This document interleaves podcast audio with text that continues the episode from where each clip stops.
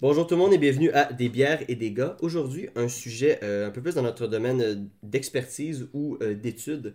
Euh, on va parler un peu de relations internationales et on va, c'est sûr qu'on va avoir un petit peu plus langue politique parce qu'on est tous des, des gens de sciences politiques. Premier sujet que, j'aimerais commencer avec vous, c'est par rapport à l'Ukraine. En ce moment, une crise en Ukraine. Donc, peut-être faire peut-être une chronologie avec l'Ukraine et la Russie, qui sont un peu les, deux partenaires là, dans cette, histoire-là. Partenaire Bah, partenaire, on peut dire. On, peut dire qu'est-ce qu'on veut, hein. On peut dire euh, euh, belligérant aussi, si vous voulez, si on utilise les termes de relations internationales. Donc, euh, tout commence un peu en 2014 avec, euh, avec le président le russe Poroshenko qui décide de ne pas être, de ne pas s'allier avec l'Union européenne et d'être un peu plus pro-russe. Il y a des une, une grande, une grande manifestation, on réussit à le chasser, chasser du pouvoir. Et dans, la- dans le même temps aussi, on a euh, la Russie qui fait euh, qui orchestre un référendum en, en Crimée, qui est euh, une, une région une région russophone de, de l'Ukraine, qui devient russe, qui, est annexée par la Russie et ben, qui contient un des ports les plus importants de la mer Noire, le, port de Sébastopol. Pas- ce n'est pas reconnu à l'international, mais bon, la Russie le reconnaît donc et est maintenant pleinement, pleinement, pleinement occupé là, la Crimée. Après ça, il y a une rébellion aussi qui, qui se crée dans l'est de, de l'Ukraine, qui, est une qui est une région un peu plus russe, russophone. Donc, euh, euh, et la communauté internationale, eh, la communauté internationale, l'Ukraine commence à dire que la Russie donne des armes et donne des troupes aux gens pro-russes dans cette région-là. Il y a un accord de paix qui réussit à arriver en 2018. On a un peu un cessez-le-feu euh, un peu symbolique pendant à peu près trois ans. Et en 2021, on a la Russie qui recommence un peu à, à faire des siennes, commence à amasser des troupes euh, sur le long de la frontière, commence à accuser l'Ukraine de ne pas respecter les termes euh, de l'accord de 2018. Et on a un peu un- un- un- une, une régression. Après ça, les, les- les troupes se retirent et tout, mais on revient euh, la semaine passée. Bon, la semaine passée, c'est vraiment ce que tout, tout a éclaté. On est, on est fin, fin novembre en ce moment quand on est en train de, de faire ce podcast-là. Selon l'intelligence 2021. américaine, ouais, 2021, oui, il faut, faut, faut, faut bien situer. Euh, on a, euh, selon, selon les Américains, euh, avec les photos satellites, on est en train de voir que à peu près 90 000 euh, soldats russes qui seraient postés au nord de l'Ukraine, donc proche de la capitale qui, de, de, l'Ukraine, qui est Kiev. Donc, c'est commence à faire agiter un peu tout le monde au niveau international, au niveau européen et au niveau aussi très local, la Lituanie, l'Estonie, l'Ukraine et la Russie. Donc, la question que j'ai pour vous, pour ça, parce que je pense que c'est quelque chose de très, de très basique, mais je pense qu'on va pouvoir partir loin, c'est qu'est-ce que Poutine, le président de la Russie actuelle, a en tête avec, avec tout ça, là, avec la chronologie que je vous ai donnée. Donc, je sais pas par qui voudrait commencer. Oui, bonjour. Oui. Déjà, pour commencer. Bonjour, bonjour Astro. Bonjour. Ça va? Ça va très bien. Non, euh, qu'est-ce qu'il a en tête? Bah, c'est une, une bonne question. Moi, je pense qu'il a rien en tête. euh, je pense que tout ça, c'est des manœuvres, euh, comment dire. euh, je pense qu'il a en tête une démonstration de force réelle et de vouloir mettre une certaine pression, mais je pense vraiment pas qu'il ira jusqu'à l'affrontement à aucun moment. Euh, c'est à peu près ça mon avis. Je sais pas si tu veux qu'on rentre tout de suite dans les débats ou si tu voulais juste un avis très général tout de suite. Ben, j'aimerais, oui, je, oui, je veux ton avis général parce que ben, je crois que je trouve, ça intéressant que tu dises que ben, il ira pas jusque-là. Déjà, déjà, tu parles de. Je, pense que je pense qu'on est, tous- on est tous un peu influencés par euh, les médias internationaux en ce moment qui parlent d'une potentielle invasion aussi. Là. Je pense que c'est, ça un peu le, le- le- l'éléphant dans la pièce, c'est que tout le monde pense qu'il va y avoir une invasion Oui. beaucoup de gens pensent ou beaucoup de gens craignent qu'il y aurait Mm. peut-être une potentielle invasion, invasion de, de l'Ukraine euh, de la part de Vladimir Poutine, mais ça, c'est tout, tout un peu, t'es, un peu. Peut-être Je pense pas. Non, je pense vraiment pas qu'il va envahir l'Ukraine euh, parce qu'il a aucun intérêt à aller là-dedans. Mhm.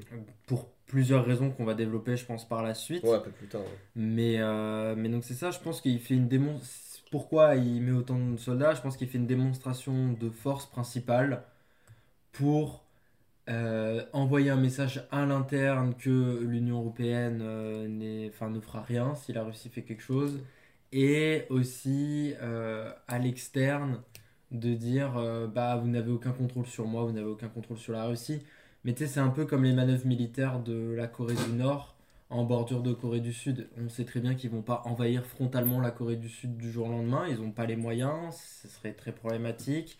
Je pense qu'ils ont plus intérêt d'essayer de frapper l'île de Guam ou de frapper les États-Unis directement que réellement envahir la, la Corée du Sud, surtout que tout leur. euh, Enfin, c'est pas le sujet, mais bref. Ils n'auront pas d'intérêt, c'est juste pour démontrer que dans l'idéologie générale, ils pourraient le faire. Mais euh, je pense vraiment pas que c'est ni dans son intérêt d'aller envahir l'Ukraine en janvier 2022, parce que ça serait en janvier 2000, enfin, ça serait début d'année 2022. Et, euh, et donc c'est ça. Après, euh, les raisons de pourquoi, je pense qu'on va d'abord demander son avis à, Ben, à Pidoulion, lui, qu'est-ce qu'il en pense de ces petits Exact. mouvements militaires, à ces petits exercices? Exactement, parce que je pense que je pense que Pidou, tu pourrais, je pense pas que tu partages exactement ce que ce que Astro euh, ce que Astro avance euh, en ce moment, mais euh, j'aimerais ça, j'aimerais ça t'entendre aussi peut-être un petit bref résumé de 2-3 minutes là, sur Mhm. un peu ta, ta, ta pensée.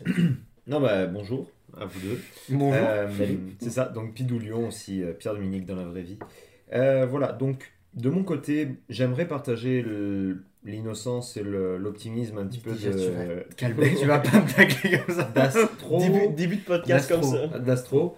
Euh, moi, j'aimerais vraiment partager cet optimisme. Vraiment, euh, de mon côté, vraiment, je pense le contraire. Donc, ça va être très simple. Il va y avoir une rupture de faille. Il va y avoir une rupture très, très concrète. Ça va faire du bien Euh, pour ce podcast. Exactement. Euh, euh, sur le besoin, déjà, euh, je ne vois pas le. Quand justement euh, euh, Astro dit qu'il y a un besoin de démontrer justement cette, cette puissance, euh, je ne vois pas le besoin de la Russie de démontrer cette puissance. Euh, la Russie, tout le monde sait sa puissance. La Russie fait des exercices militaires qui sont connus de tous. La Russie déclare publiquement ses avancées technologiques, notamment avec ses missiles supersoniques. Donc, on y reviendra plus tard, mais il y a une énorme euh, conscientisation du point de vue général de la puissance euh, russe au niveau militaire et au niveau de sa mobilisation de son armée.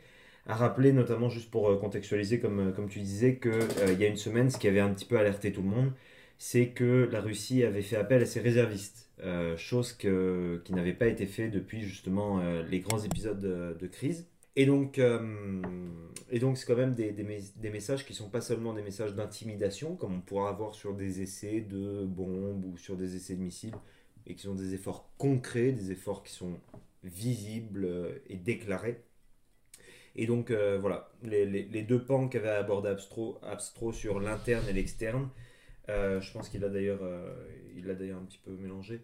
À l'intérieur du pouvoir, la question c'est aussi la, la place de Poutine à l'intérieur de, de, Mhm. de- de ce gouvernement russe, ce qui veut représenter, on va pas oublier que c'est quand même sa 20e, 21e année de, au pouvoir 21e, en Russie. Ouais. C'est quand même 2000. assez imposant, ça rappelle quand même une certaine époque, une certaine euh, nostalgie, une certaine stabilité euh, au point de vue russe.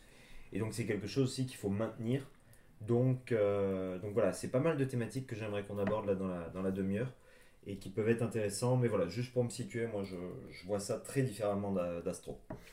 Parfait, donc euh, ben, c'est bien qu'on ait deux, deux opinions campées, mais pour ma part, euh, je crois que je suis un petit peu plus du côté de, de Pidou, mais je rejoins un certain point d'Astro, mais je- le premier point d'Astro qui, qui est quand même le... Je pense que le premier point qu'on va devoir, qu'on va devoir euh, attaquer euh, les, les trois ensemble, c'est vraiment, c'est est-ce que Poutine a besoin de faire une démonstration de force ou pas?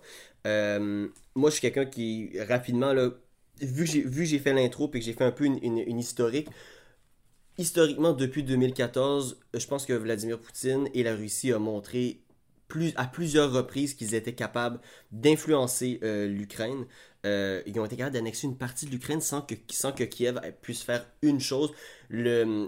Écoutez, on, on était rendu à un certain point avec la Crimée que le Canada euh, faisait, des, faisait des tweets pour planter la Russie là-dessus, mais sauf qu'on on était rendu là, on était rendu que personne avait d'influence sur la Russie. La Russie, sur son territoire, sur son, pa- sur son, un peu son parapluie d'influence, décide de faire quelque chose, ben il se passera rien.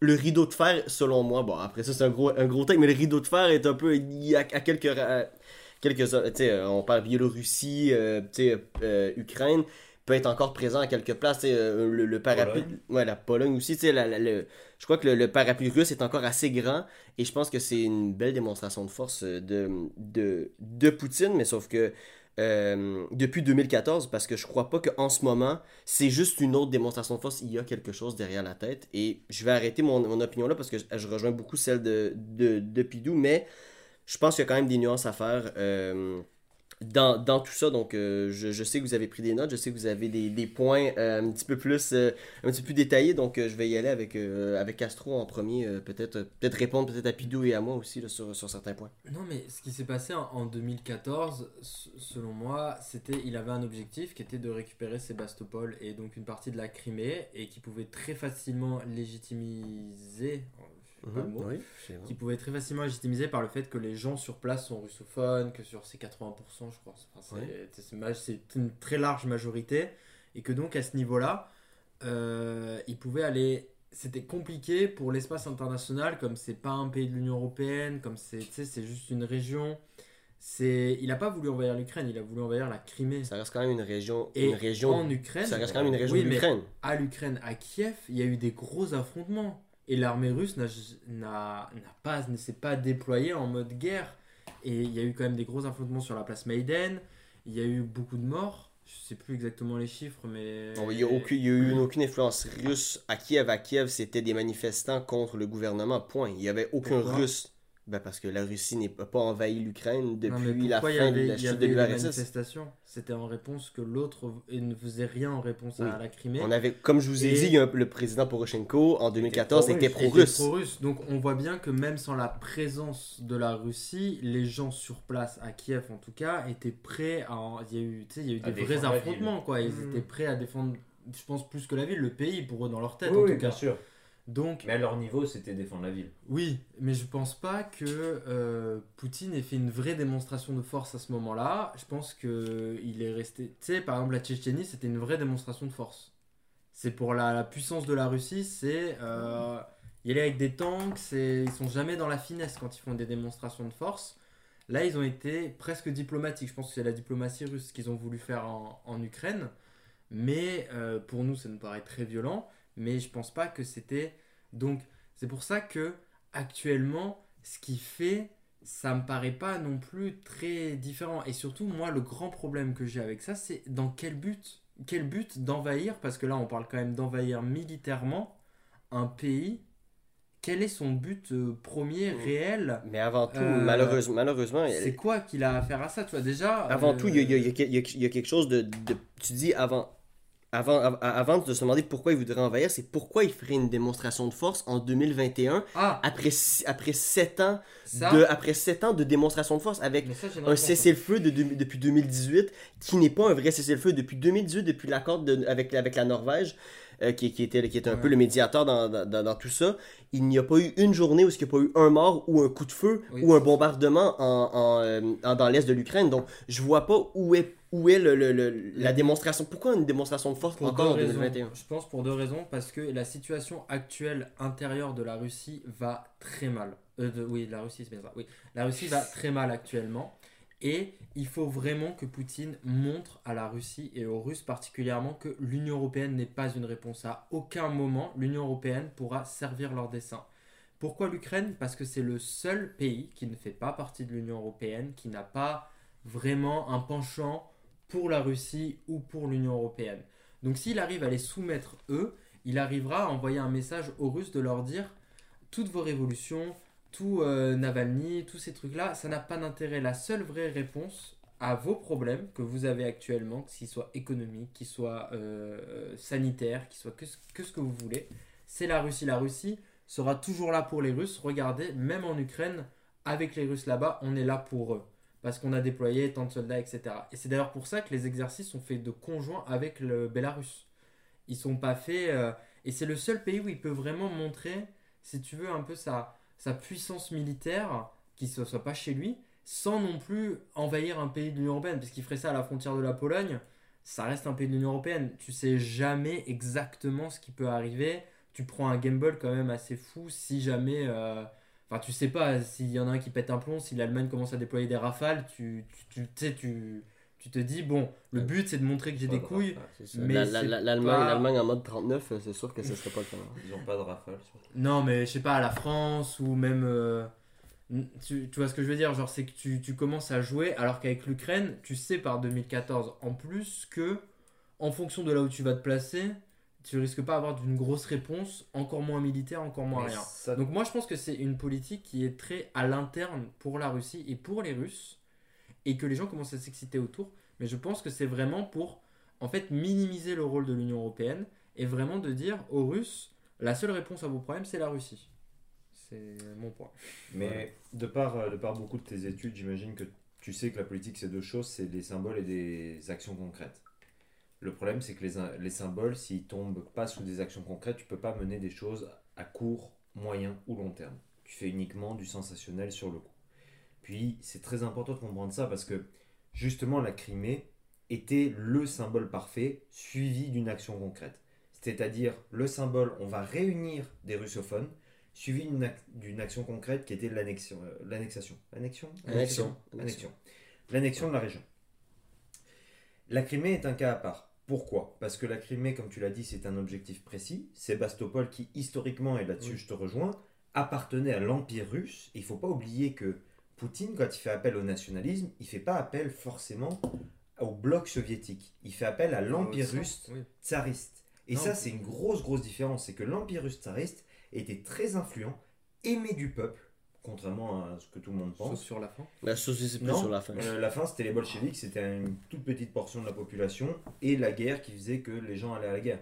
Mais il n'empêche que l'Empire russe, les Romanov, tout ça, c'était... On, on- on- on discutera de l'histoire voilà. de la Mais Russie. mais que... Non, non, mais je parle justement du culte de la nation. Mhm. C'est quelque chose qui est très important Pour te rejoindre, Sé- Sébastopol, en deux mots, c'était aussi, comment dire, un aspect, il y a un vrai intérêt géopolitique. Ah oui, accéder aux Mettre chaudes, des, Bah, des sous-marins nucléaires là-bas, tu comprends que même s'il C'est n'avait pas d'intérêt, il, a, il avait un, même s'il n'avait pas d'intérêt euh, national, il avait un intérêt géopolitique militaire de ouf, C'était. Sébastopol. En ça, dedans- d'une journée, tu as des sous-marins nucléaires Dites-vous- sur la côte d'Azur. Dites-vous que... non, mais oui, c'est très très impressionnant. Dites-vous que la guerre que Napoléon III a gagnée était la guerre de Crimée, menée avec les Anglais. En fait, on pense que la Première Guerre mondiale, c'est la première fois où on était allié avec les. Anglais, mais en tant que tel, c'était la Crimée.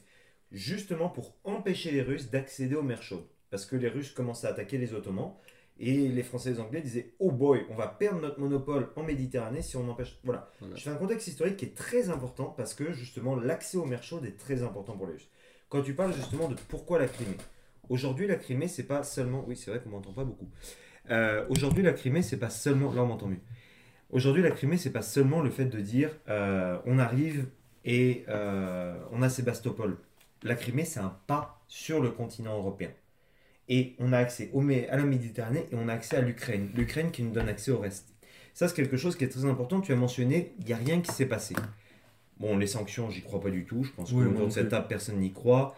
Euh, Les relations internationales, pour ou contre? Non. Ah, Deux choses. pas. deux choses avec la Crimée et l'Ukraine en général, c'est les alliés et la souveraineté. Tu parlais euh, en informel tout à l'heure que Taïwan, et on va y revenir, c'est l'invasion d'une entité souveraine par une entité étrangère, etc. Là, on a eu littéralement sur le continent européen ce que l'ONU s'est promis de faire à la- au lendemain de la Seconde Guerre mondiale, c'est-à-dire d'empêcher l'invasion d'une entité souveraine par une, euh, par une, une entité Juste- étrangère. Juste, juste faire un point d'ordre. Combien de fois l'ONU s'est plantée là-dessus? Non, non, je dis pas, je dis pas l'inverse. Je Je dis juste que c'est quand même un point d'or Oui. sur le continent Oui. européen. C'est Bah, la Yougoslavie avec la. Serbie, juste. non, je, je, non, je non, veux c'est très différent. Bon, Ceausescu, c'est Bah, ton argument, bah. bon, on en reparlera. Mais hein. bref, Mais bon. donc voilà, il y a, y a ça. Moi, ce que je vois là-dessus, et le point que je veux apporter, c'est que l'histoire de dire j'ai des raisons valables, déjà ce n'est aucunement valable d'un point de vue de droit international, c'est zéro. En plus, ça fait appel, et je suis désolé, je vais faire un point Godwin tout de suite, à l'Anschluss. L'Anschluss, c'était exactement les mêmes euh, raisons. C'est de dire, on a des germanophones, on veut réunir la Grande Allemagne, donc on va venir chercher les germanophones d'Autriche, parce qu'en fait, dans le fond, c'est un grand peuple allemand, et le peuple allemand, il s'étend au-delà des frontières de l'Allemagne. C'est exactement les mêmes motifs. Enfin, j'arrive à l'Union européenne que tu as mentionné. L'Union européenne, l'Ukraine ne fait pas partie de l'Union européenne. L'Union européenne ne s'est jamais positionnée plus ou moins en faveur de l'Ukraine. Elle s'est fav- elle, euh, elle Bah, favorise bah, sur- c'est faux. 2004, stabilité. 2014, Non. on était. Non, on était favorisé contre le conflit. Elle Ouais, s'est mais- pas- Ouais, Elle veut non, mais avant elle est 2000 anti-conflit et pour la stabilité des frontières. Attendez, quelque je, veux juste remettre important. quelque chose au clair. En 2014, on est pourquoi tout, tout, tout, tout a commencé, c'est qu'il commençait à avoir des rapprochements entre l'Union européenne et l'Ukraine. Bah non, mais non. Ben oui, on n'était même pas candidat.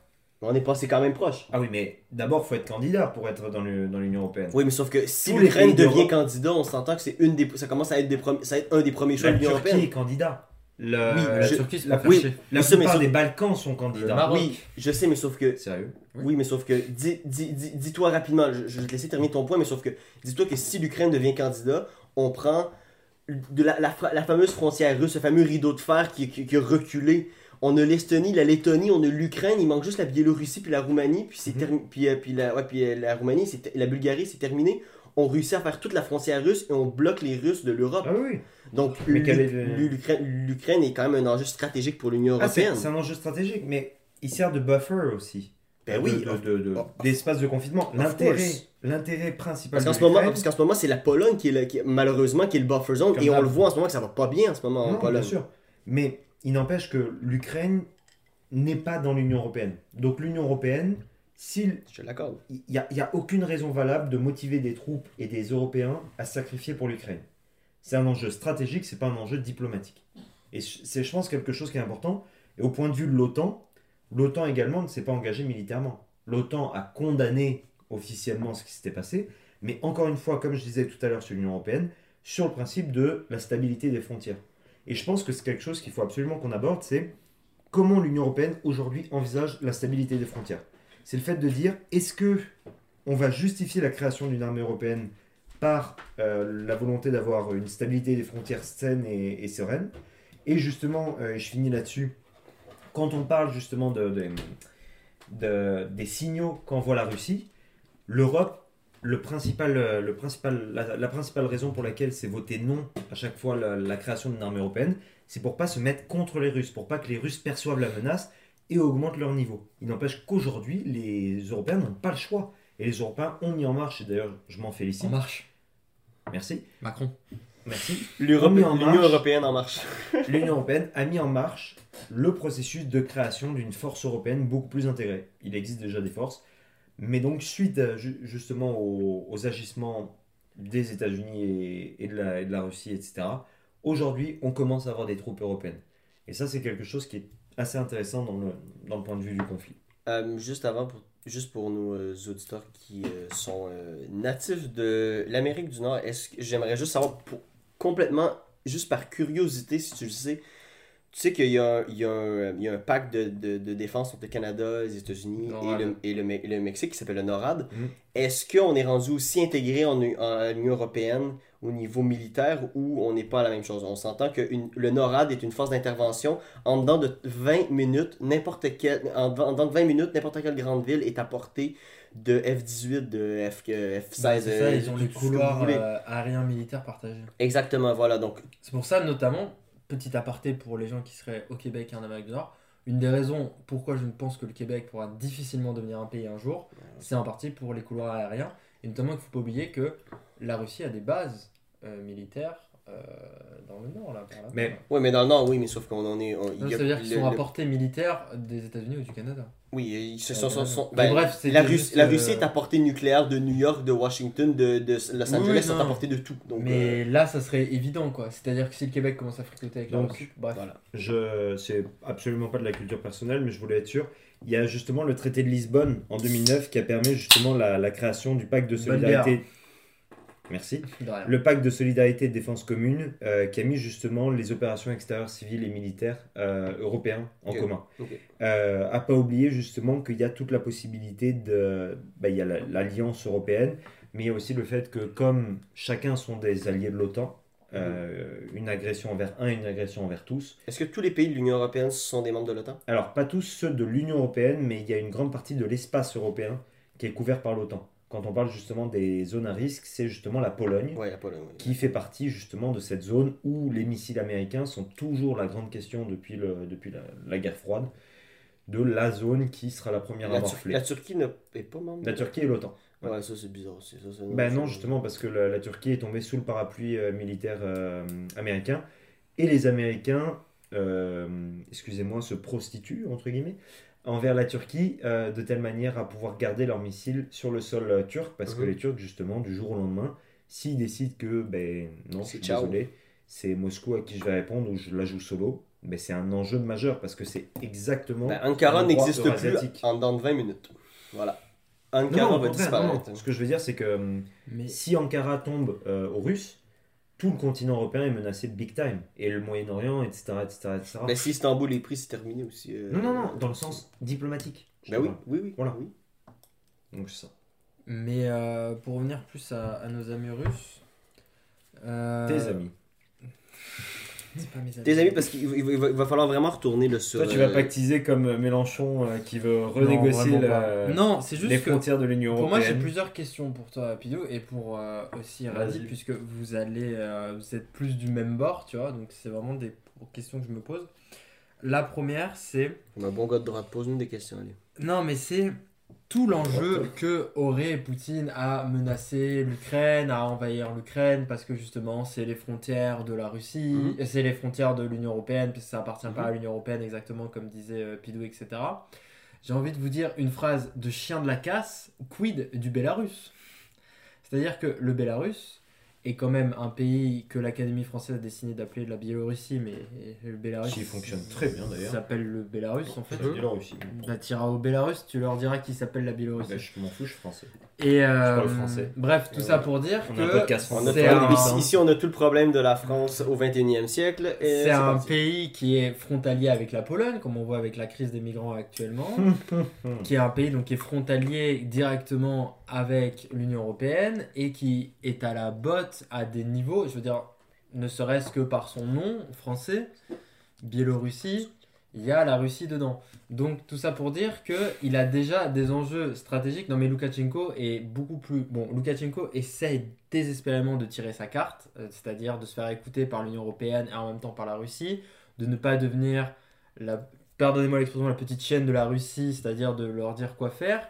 Mais ça prendrait, je pense, trois jours à la Russie d'envahir la Biélorussie et de dire maintenant euh, c'est chez nous et ça se passe autrement. Tout le monde parle russe, tout le monde aime pas bien la Russie, mais tu sais, il y a déjà un, un affront. Ce que je veux dire, c'est que. Biélorussie, c'est pas le- La le- Biélorussie, oui, c'est un satellite. Ça s'appelle un C'est un satellite. État Oui, mais c'est un Ça, pays, un État non, non, non, satellite mais de c'est la un Russie. pays indépendant, frontalier Ouais, de l'Union européenne. Tu peux, Quel continuer, tu intérêt peux continuer à dire ça Non, avant non. que tu t'endormes à chaque soir. Mais non, mais quel intérêt d'aller envahir l'Ukraine comme tu as déjà un pays frontalier à l'Union européenne pour pouvoir déployer ton armée comme tu le voudrais dans un pays allié? Juste avant. Sachant que l'Ukraine, pour finir sur ça, faut l'envahir. L'Ukraine, il faut asservir la population, il faut déployer l'armée, il faut euh, ensuite baliser les frontières. Enfin, c'est un taf qui est déjà en Biélorussie et déjà conquis. C'est ça mon point, c'est que. quel intérêt d'envahir la Biélorussie? Mais il y en a pas, puisque voilà, c'est juste donc, de faire la chier la Biélorussie est déjà un, est déjà un État satellite. Non, non, non, non, non. Donc la Biélorussie a tout intérêt à garder le status quo et la Russie tout autant. Ce qui pose problème, l'épine dans le pied des Russes, c'est la Pologne depuis des raisons séculaires, mais l'Ukraine, l'Ukraine qui est indom- qui, est- qui est- qui est la porte ouverte justement à la conquête. La Pologne. Mais quel intérêt Mais parce que la Pologne, c'est li- c'est l'inaccessible. Non, pas la. Pologne, l'Ukraine. Non, je te parle de la Pologne. La Pologne, d'accord. La Pologne, c'est les- c'est les- c'est- c'est inaccessible. C'est l'Union Européenne. On est à des années-lumière de ça. L'Ukraine n'a aucune protection. L'Ukraine est faisable. L'Ukraine est atteignable. Mais quel intérêt? Mais il y a beaucoup d'intérêts stratégiques. intérêt. Il y a des intérêts euh, territoriaux. Il y a des intérêts. Mais quel euh, intérêt que n'a pas la, la Biélorussie? Mais la Biélorussie est déjà conquise. C'est un pays fantoche. Le Mais quel intérêt Non, non, d'aller attends, conquérir l'Ukraine non, mais je- je pense que tu- je degré, pense que tu ne comprends des pas. intérêts frontaliers, des intérêts euh, économiques, des Mais tu intérêts. les as déjà avec la Biélorussie, Non, avec la Transnistrie, avec la Moldavie, avec plein je- de pays qui sont déjà partenaires. Pour, pour, pour, nos auditeurs, en, pour nos auditeurs en ce moment, tant- tantôt tu as parlé de Loukachenko, je- parce que juste pour pas que les gens, les, les gens se mêlent, C'est en le 2000 président. en oui, c'est ça, c'est le président. Et en, 2004 Président. et, et en 2014, il s'appelait Poroshenko. C'est pas la même personne. Poroshenko, c'est le, c'est, le président pro-russe. Je voulais juste que les deux ont la même finale de nom. Ah, Poroshenko c'était en Ukraine et Loukachenko c'est en. J'appelle ça Oui. plus un dictateur étant donné que c'est auto-réélu. Mais euh, oui, c'est le président officiellement de la Biélorussie. Exactement. Donc, Ah, c'est le... En tout cas, c'est la personne à qui on s'adresse lorsqu'on veut parler à la... au Bélarus. Je, je crois, je crois, je crois pas qu'on va pouvoir régler exactement le, le problème de l'Ukraine en ce moment, mais sauf que je crois que ah, oui, oui, si, si on, si on parle de l'Union européenne, mais sauf que si on parle de l'OTAN, les États-Unis vont sûrement avoir quelque chose à avoir là-dedans, dans, dans, dans cette histoire-là. Je vous l'ai dit dans mon intro, c'est qui, qui qui qui a donné l'information sur les 90 000 troupes qui s'amassent au nord de l'Ukraine en ce moment? C'est les États-Unis.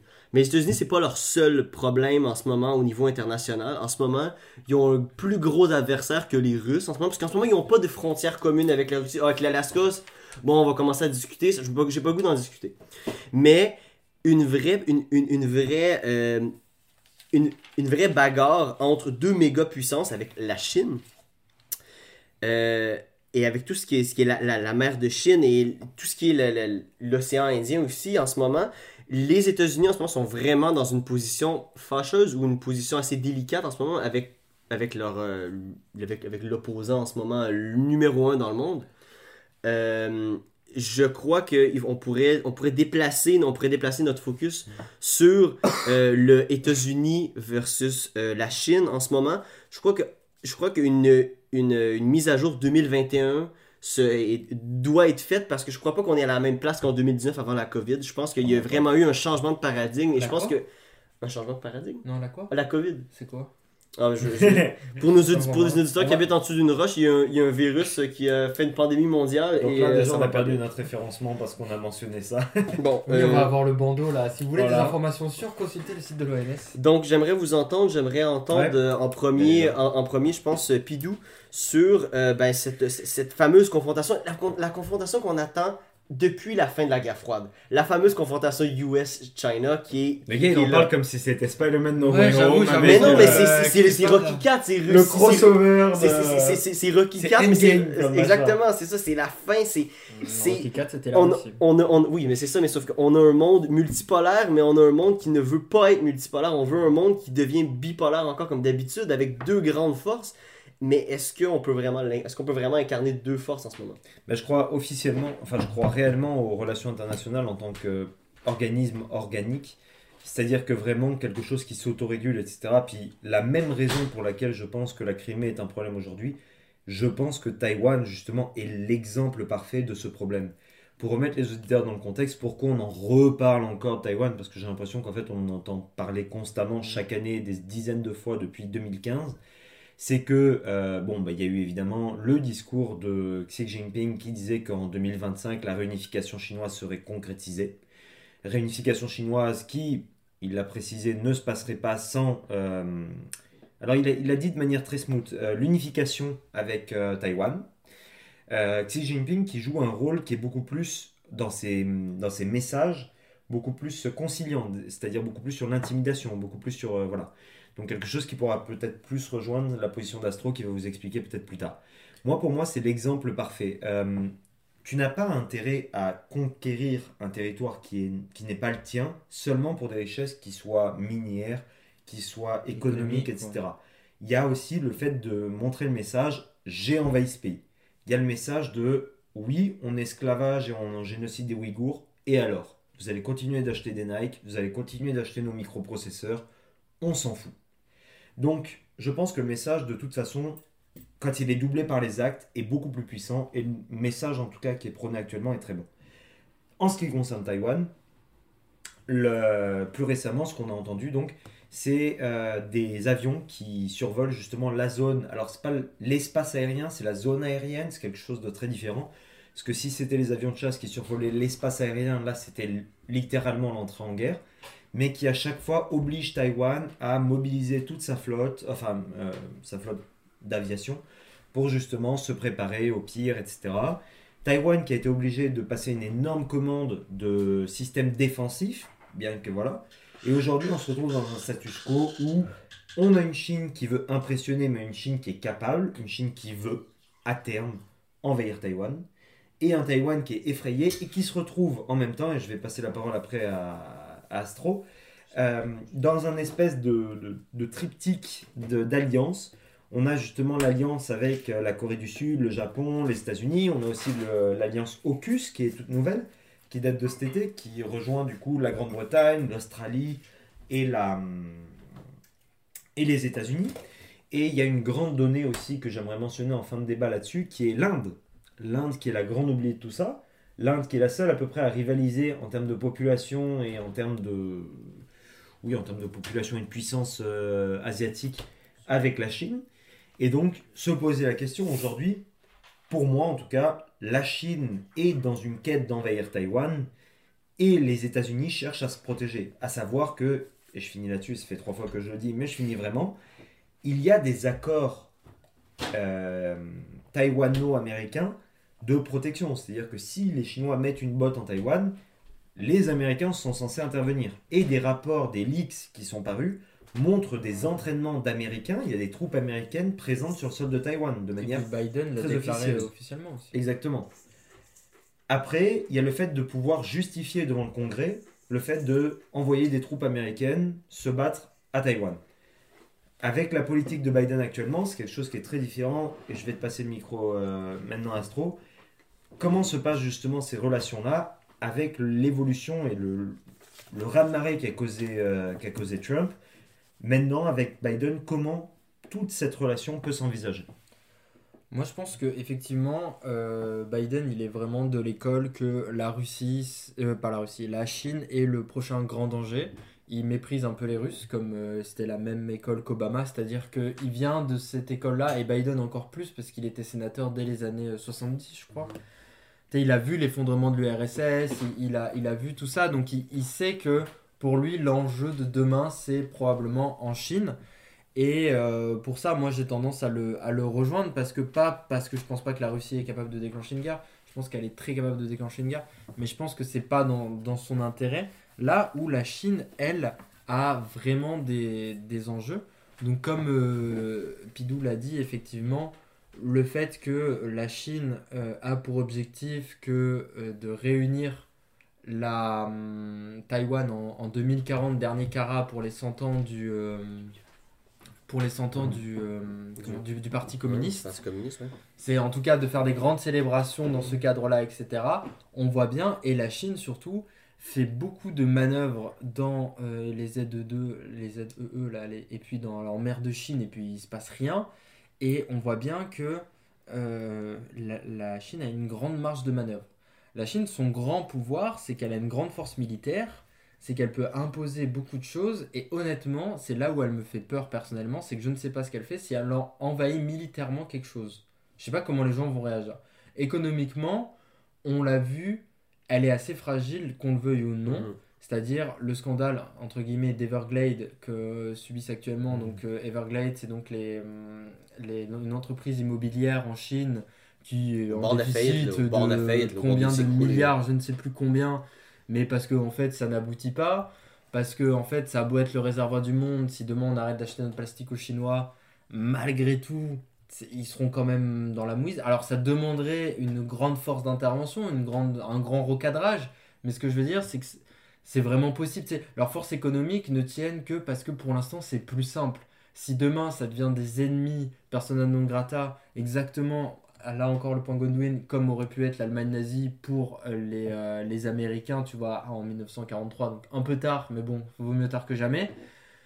Économiquement, la Chine s'effondre. Et à l'intérieur, c'est très problématique. Ils ont des énormes enjeux. Il y a un énorme clivage de pauvreté. Il y a vraiment euh, beaucoup de gens crèvent à la faim. Et je pense que Hong Kong est vraiment un. comment dire C'est pour ça qu'ils veulent autant mater Hong Kong. C'est. Taïwan ou Hong Kong? Non, Hong Kong. C'est un. Comment dire C'est un, c'est une image de ce qui pourrait attendre la Chine. Hong Kong, c'est genre. Ça fait pas vraiment partie de la Chine concrètement. Selon la Chine, oui. Et puis selon les enjeux, etc., oui. Mais. Comment dire Tu sais, ils ont des idées. Ils ont été longtemps menés par euh, l'Angleterre, par le Royaume-Uni, etc. Et ils se révoltent selon les idées occidentales, néolibérales que nous on a. Mais on voit bien que la Chine sert à, essaye à tout prix de les écraser parce qu'ils savent que si la même chose se passe en Chine, bah tu peux faire ce que tu veux, tu peux pas contrôler un milliard de personnes qui ont décidé d'éclater ton État. Tu pourras essayer, mais ça va mal tourner, ou alors c'est des répressions monstrueuses. Ce qui Et, s'est euh, passé avec la révolution culturelle. et le problème, c'est que Mao tu- a réussi. Mais tu peux pas mener une guerre en même temps avec Taïwan, avec les États-Unis, avec d'autres acteurs. Il faut que tu sois un peu tranquille chez toi. Et Ah. d'ailleurs, Mao a réussi en grande partie pour ça, parce Bah, qu'il n'était même que- pas au siège de l'ONU à ce moment-là, d'ailleurs. Est-ce que, Mao, que a vraiment réussi Pour vrai, je, Oui. je vais relancer là-dessus parce que elle- son épine dans le pied à Mao, même s'il même s'il est, euh, il est décédé, c'est Taïwan. C'est pas très grave hein, C'est Taïwan parce que Taïwan, malheureusement, j'aimerais juste vous faire une, un- un petit- petite, leçon d'histoire, mais sauf que le gouvernement de Taïwan, c'est supposé être le gouvernement légitime de la, Ah de, la Chine fui, qui a, fui, qui a fui, qui a fui. Beijing parce que Mao est rentré dans Beijing, mais sauf que Mao n'a pas gagné parce qu'il n'a pas encore réussi. Et, je pense, et, je pense que c'est exactement ça ce que Oui, Xi Jinping, c'est exactement ce que Xi Jinping veut faire, c'est terminer Ce que, parce, que, parce que oui, oui, D'où mais le, il se- d'où il se le place, 2040, voilà. parce que Oui, Il se place comme le nouveau Mao. Oui, Ça, il y, a- il y en a, un autre aussi après Mao, je me souviens plus, c'est lui qui a fait la, la- la fameuse, parce que quand Mao est parti, il y avait vraiment un, un vide Ben, et la, vide, pop- ouais. la, la population était, était, était, était pauvre, était en train de mourir de, fa- de, de, de, de faim. Je me souviens plus c'est quoi son nom malheureusement, genre, le nom m'échappe, mais il y a eu un autre, un autre, euh, un autre leader. un autre leader du Parti communiste qui est venu vraiment remonter la Chine à un niveau un peu plus, juste pré-industriel ou industriel, juste pour pouvoir leur donner un semblant de début de vie. Et ce que, ce que Xi Jinping est en train de faire en ce moment, notre Winnie l'ourson de, euh, adoré, c'est vraiment de se positionner avec ces deux hommes-là comme une figure de proue. Euh, euh, de, exactement comme, comme, comme, une des personnes qui va, qui va faire un, un autre grand clivage en, Chine. Justement, pour moi, pourquoi la, la, la, la Russie ne fonctionne pas en tant que grand problème, enfin en tant que grand enjeu en Europe, c'est parce que en grande partie, la Russie elle a d'énormes problèmes internes, notamment le Covid, notamment l'espace sanitaire, notamment la dépression économique. Là, j'ai plus le terme là quand ça s'effondre en, en Ouais, ouais. économie. Notamment le Navalny a fait Bah, énormément de problématiques et a donné un glimpse de démocratie à plein de gens. Et Poutine, ça fait 20 ans qu'il est là. Et pour moi, Poutine, pour close le sujet sur la Russie, a un enjeu beaucoup plus supérieur qui est une véritable alliance économique, mais très très profonde avec les pays de le- l'ex-URSS et que lui devienne président de, ce, de cet organisme-là. C'est-à-dire de faire une Union européenne mais russophone et que lui soit élu président. euh, Mais ça, avis quelque de chose. ces enjeux-là. Et juste pour finir, c'est pour ça que pour moi, Biden, il a beau s'exciter à vouloir, de... enfin Biden ou son cabinet, parce que bon, je suis pas sûr qu'il comprenne encore tout ce qui se passe autour de lui. Il a beau donner les, les, noms de 90 000 soldats, etc. Le vrai ennemi, c'est la Chine, parce que la Chine, honnêtement, économiquement parlant, pour moi, ils sont pas viables, et c'est le seul point où il va falloir le déstabiliser, mais on est on a bien vu avec la pandémie, on n'est pas du tout prêt à le faire. Tout notre système économique tient sur ça. Et je pense pas que les gens sont prêts à faire ce schisme-là. Et que donc, les déstabiliser militairement, honnêtement, vraiment la Russie, sans rire, si demain ils envahissent militairement Taïwan, je pense qu'ils le Les, savent. les- qu'ils- les Russes qu'ils- ou les Chinois Non, les, les Chinois. Ok, ouais. Je Ouais, pense qu'ils vont. Pardon, je pense qu'ils vont vraiment. Ils savent qu'ils s'affrontent à un- peut-être à un affrontement nucléaire. Genre Alors- sans rire, donc ils sont un peu en mode on va Est-ce pas que le tu faire penses vraiment que les Chinois seraient capables d'envahir Taïwan d'un coup? Moi, ça, c'est la question. Moi, c'est que fait, oui. souvent, quand il y a, souvent, quand il y a la question, justement, Je ce que oui, j'écoutais là, c'était c'est que fou furieux. Ils ont des énormes forces. Le problème, c'est que quand il y a une invasion, et c'est ces deux points là que je vais amener, il faut penser en termes de coûts. Tu as beau avoir deux fois l'armée de ton, euh, ton ennemi, c'est pas suffisant. C'est Oui, loin bon, d'être au suffisant. Vietnam, par exemple. Non, non, pas, pas seulement ça. Mais le fait est qu'aujourd'hui, Taïwan, ce qui mise, c'est pas sur le fait de pouvoir contre-attaquer. C'est pas sur le fait de ça. C'est sur le fait de rendre tellement coûteux à la Chine, en termes de matériel, en termes de- d'hommes, en termes de tout ça, en prenant des, des trucs anti- anti-missiles et anti-navires, etc., de rendre tellement coûteux une invasion que les Chinois renoncent. Et c'est quelque chose qui est très important parce tu que crois tu qu'ils peuvent renoncer parce que eux ils impriment leur propre monnaie, ils peuvent faire non, de l'inflation n'ayant Oui, mais il n'empêche que le matériel, tu peux pas l'inventer. Mais ils ont des mines. Enfin, la Chine c'est un Oui. pays qui peut tout produire aujourd'hui, aujourd'hui, ils ont C'est un X des rares pays qui peut faire ils ont ça. X genre. nombre d'avions, ils ont X nombre euh, de sous-marins, bref, X, Y. Ils peuvent tout produire à le- bas coût, c'est ça oui, l'enjeu. oui, mais il n'empêche que, à la fin, à la, à- en bout de ligne, ton matériel militaire, s'il est s'il y a 50% qui est détruit avant même que tu aies mis un pied sur, euh, sur Taïwan, c'est déjà trop cher. C'est déjà trop cher. Mais c'est c'est ça le jeu qui joue avec les Américains, puis ils passent des chèques énormes aux États-Unis, notamment depuis septembre. Et je, je pense, je pense- Et je pense- juste le deuxième point que je veux absolument euh, amener, c'est le fait que, aussi bien pour la Russie que pour la Chine, il y a quelque chose qu'il faut, qu'il faut prendre, c'est que ça doit être la merde dans ton pays. Il n'y a rien qui unifie plus un peuple qu'un Alors, ennemi commun et qu'une Oui. guerre. Alors ça, je suis Et très d'accord. justement- Oui. Alors je vais revenir sur ça. Euh, quand tu arrives à mener une guerre, euh, justement, bah, c'est ce que- c'est tout ce que je disais, c'est sur le symbole. Quand le symbole il fonctionne par des actes concrets, tu arrives à amener ta population à bosser pour quelque chose. L'économie de guerre, c'est l'économie la plus florissante, surtout quand tu as ta propre, comme les Russes et les Chinois, quand tu as ta propre armée qui elle-même produit leur propre technologie et leur propre matériel. Donc c'est quelque chose qui peut augmenter ton, ton économie. Ceci dit, Taïwan, la Chine fait énormément d'échanges commerciaux avec Taïwan. Ça a beau être des ennemis, ça a beau être tout, tout ceci, quand tu mentionnais justement la Chine, Mhm. reconnaître Taïwan, en fait, tu, peux, tu ne peux reconnaître qu'une Chine à l'international. Reconnaître Taïwan, c'est reconnaître que la Chine est à Taïwan. Reconnaître la Chine, ça veut dire que la Chine est à Pékin. Puis ça, c'est quelque chose d'énorme. Et qu'aujourd'hui, la Lituanie a reconnu, enfin a reconnu, a offert un siège qui ressemble quasiment à un pays en tant qu'ambassade. Puis ça, c'est des moves énormes. Mais de toute façon, quoi qu'il arrive, même si la France ou l'Allemagne reconnaissait Taïwan comme un pays, ça ne changerait rien. Parce que le- la balle, elle est malheureusement dans le camp des Chinois. Et c'est eux qui ont le monopole du, Mais, de l'action. mais justement, pour revenir sur ce, ça peut solidifier un pays. Moi, c'est un des arguments pour laquelle je pense pas que Poutine va déclencher une guerre en janvier, parce que Poutine est très fragile politiquement à l'interne chez lui. C'est justement là la différence entre la Russie et la Chine. C'est que la Russie, le Covid, c'est un truc que tu peux pas passer sous le tapis. Le pouvoir, enfin, il y a eu un sondage qui est, qui est paru. Bon, alors c'est un sondage euh, européen, c'est l'Ipsos, je crois, qu'il a mené. Donc, on peut, on peut se dire c'est peut-être un Il y a une peu. marge d'erreur. Ouais, non, La c'est peut-être un la- peu la- biaisé. La marge d'erreur de Mais ce qui est quand ressorti, c'est que les gens en Russie ne voulaient pas se faire vacciner, non pas parce qu'ils étaient contre le vaccin, mais parce qu'il n'avait, il y a qu'un seul vaccin disponible qui est Sputnik 5, Ouais, le le vaccin russe, 5, ouais. et ils n'avaient pas confiance en leur propre gouvernement. Bah, Donc on, on voit bien que il y a une, y a une rupture au sein de, de ça. Pareil, ils ont essayé de mettre des mesures de confinement, ça n'a absolument pas marché. C'est ridicule à quel point ça n'a pas marché.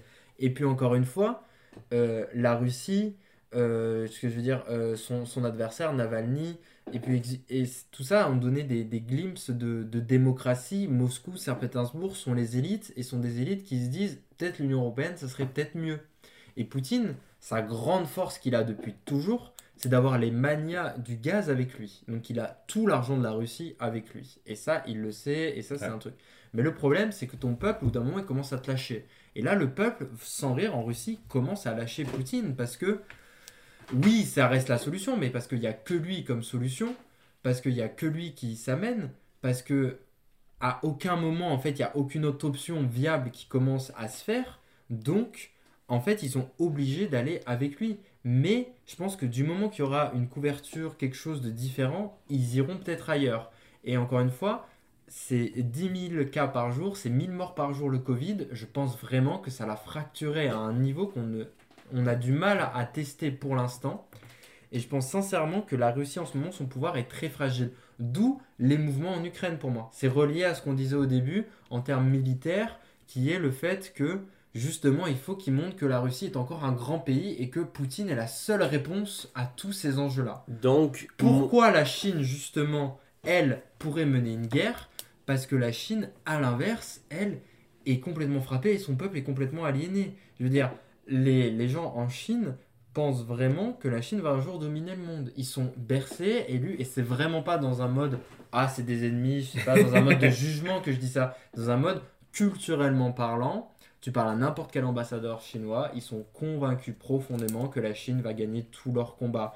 Et là où la Chine est beaucoup plus. euh, un adversaire beaucoup plus intéressant que les États-Unis, c'est qu'ils ils ont pas de. Le temps est un facteur euh, très Ouais. peu intéressant. Ça, je suis d'accord. Ils finiront par gagner un jour. Peut-être que eux, de leur vivant, le verront pas, mais ils savent que l'État un jour surplantera tous ces Mais c'est la gens-là. force du Parti communiste chinois aussi. Exactement. C'est Bah, pour ça que- survivabilité. C'est pour ça que le, qui- il- le dernier ouais. Kara, c'est 100 ans pour avoir Taïwan. Et qu'ils vont faire des mouvements avant ça, mais que ils seront prêts à déclencher une guerre, mais ça sera vraiment le dernier moment pour les 100 ans. Et c'est pour ça que la Chine, militairement parlant, je pense qu'elle peut envahir du jour au lendemain Taïwan. Parce que le peuple peut vraiment se dire, ok, on y va, on est chaud. Là où la Russie, effectivement, ne le sera pas. oui, oui pour Taïwan, oui, elle peut l'envahir d'un coup comme ça, mais sauf que il y a, il y a- il y a- il y a une chose, une qu'on dirait que il y a beaucoup, beaucoup d'experts et d'experts internationaux en ce moment qui, qui, qui met- qui mettent Ils ont quelque chose de raison. Non. Il y a beaucoup d'experts internationaux et je pense que tu as souligné un Non. des points, un des points euh, que ces experts-là ont, c'est le fait tu me dis que ah, ils ont des mines, ils vont pouvoir les, les poches Non, de- les, produire. les poches de la Chine ne sont pas infinies. À un moment donné, ils vont taper un mur et je crois que Taïwan en ce moment n'est pas dupe et je rejoins l'argument de, de, de Pidou là-dessus. C'est en ce moment, Taïwan se positionne pour que le défi militaire, parce que on veut pas, on- je- c'est impensable que la Chine lance une bombe nucléaire sur, la, sur, Ça, sur, Oui, Taïwan parce que ça ne sert ouais. à rien. Oui, tu peux annihiler Taïwan, tu peux lancer trois bombes nucléaires sur Taïwan, c'est terminé, il n'y a plus de population, mais ça sert à quoi? Ah, Non. non, ça, Il n'y a ça, aucun. d'accord. Donc, ça, je pense que tout le monde est ça. d'accord Je pense que tout le monde est point. d'accord Ouais, là-dessus. Donc, partant de ce, pro- de ce principe-là, ça va être une invasion classique. Non, il faut gagner la guerre, il faut pas annihiler son ennemi. Exactement. Donc, il faut, une guerre, il faut une prisonniers. guerre classique. Il faut que il faut que les tanks chinois rentrent dans Taïwan avec le drapeau chinois, Oui. le drapeau communiste en mettent disant le, le Exactement. sur sur le Exactement, comme les Russes, tout. comme les Russes Oui, qui, tout, mettent, tout, qui mettent je suis le drapeau russe sur le Reichstag. C'est la même chose. Un autre point Godwin. Vous avez fait deux les points Godwin, c'est à mon tour d'en faire un point. Les Russes qui mettent le drapeau russe sur le Reichstag qui est criblé de balles. Il faut le voir. J'invite tous nos auditeurs à aller à Berlin et d'aller toucher le Reichstag et de regarder le nombre Allez, prends un, prends un billet maintenant, là, c'est le Black Friday chez euh, Air Canada. J'aimerais, je veux que tout le monde aille regarder le Reichstag et me dire que cette, que cette bâtisse tient encore debout. C'est impensable le nombre de d'éclats de balles que sur cette, cette bâtisse-là. Bon, je m'égare. Oui. La, la Chine, selon moi, moi, je rejoins l'argument de Pidou, je ne peux pas concevoir qu'elle sera capable d'envahir Taïwan de façon traditionnelle parce qu'elle va taper un mur parce que Taïwan ne sera jamais seul. Le Japon, la Corée du Sud, les États-Unis sont avec eux. Les États-Unis ont tellement de porte-avions. Je crois Alors. que vous, non, je crois que vous êtes en Oui, train je sais, Vous êtes- 505, on le connaît là. le nombre de porte-avions, je crois que vous êtes en train de. je, je crois, je crois que, que Astro, tu es en train de sous-estimer la portée et la Alors. force d'un porte-avions d'un porte-avions américain. Je- non, Non, je, je- laisse-moi terminer. Parce que je- la Chine a 5 porte-avions, les États-Unis en ont 25. La seconde qui en met 15 en mer de Chine, c'est terminé. C'est des bases américaines comme Guam. C'est des Guam sur, sur c'est des Guam, mais qui peuvent se promener, qui n'ont pas besoin d'aller de, de retourner à un port. Ça marche à l'énergie nucléaire. Ça a une vingtaine de Ouais, ouais. F-18 dessus. Ça peut avoir des tanks, ça peut avoir des hélicoptères, ça peut avoir au moins 2000 soldats dessus. C'est très une intéressant ce que tu forteresse sur l'eau qui peut se déplacer en dedans de une semaine. Taïwan peut, être, peut avoir un, bloca, un, un blockade naval avec trois forteresses américaines, quatre forteresses américaines. Donc j'aimerais, je pense que Astro a vraiment, euh, je pense que C'est Pidou, très intéressant. Je fais une toute petite interruption justement avant que Castro parle. C'est très intéressant parce que on en revient aujourd'hui à une possible guerre. Tu sais, on fait des et si là en ce moment-là, hein. mais on évalue les capacités actuelles, donc on est quand même sur de la réalité. On en revient à se dire, on va revenir à du numérique pour calculer une guerre. C'est quelque chose qu'on n'a pas fait depuis la Seconde Guerre mondiale. Parce que le Vietnam nous a montré que le numérique ne, Ah, ne menait à rien. ne menait à rien. L'Afghanistan, très bon exemple. L'Afghanistan aussi. Oui. Mais juste parce que c'est des guerres de guérilla, Voilà. c'est pas des guerres, c'est pas des guerres traditionnelles. Mais ce que je veux dire, c'est qu'on revient à un statut de guerre. C'est plus pas, pas tant dans la forme, Ouais. mais dans le statut de la guerre. Oui. La fameuse dit- guerre numérique et Voilà. tout n'aura pas lieu finalement, on sera plus dans des guerres de porte-avions. Exactement. Là aujourd'hui, on est face à deux puissances. Si on en arrive au point où les États-Unis s'engagent face à la Chine, qui est un gros si, encore une fois, parce que voilà. Bref, je veux pas des, je veux pas, je veux pas prendre trop de temps. énormément de liability en, en mer de Chine pour pouvoir s'enliser là-dedans. Je veux juste pas revenir là-dessus, mais ce que je veux juste apporter, c'est le fait de dire aujourd'hui, on évalue des capacités militaires, physiques, numériques. C'est quelque chose qui est un retour en arrière et un retour à la réalité qui est très possible entre deux guerres, entre deux puissances nucléaires. Quelque chose qui était notre pax nucléaire depuis 50 ans. Ouais. De se dire deux entités nucléaires ne vont pas s'affronter. On a eu la doctrine il y a 10 ans de se dire on peut avoir les armes semi-nucléaires. Mais là, on en est encore plus loin à se dire oui, mais on peut refaire de la guerre conventionnelle entre deux puissances. Mhm. C'est pas impossible. Et le- finalement, vu que les Américains, s'ils perdent, c'est pas si grave à part le- leur statut, c'est Taïwan. Voilà. Bref, c'était juste pour apporter ce petit point qui n'est pas tellement rapport avec oui ou non, mais juste sur l'aspect de la euh, guerre.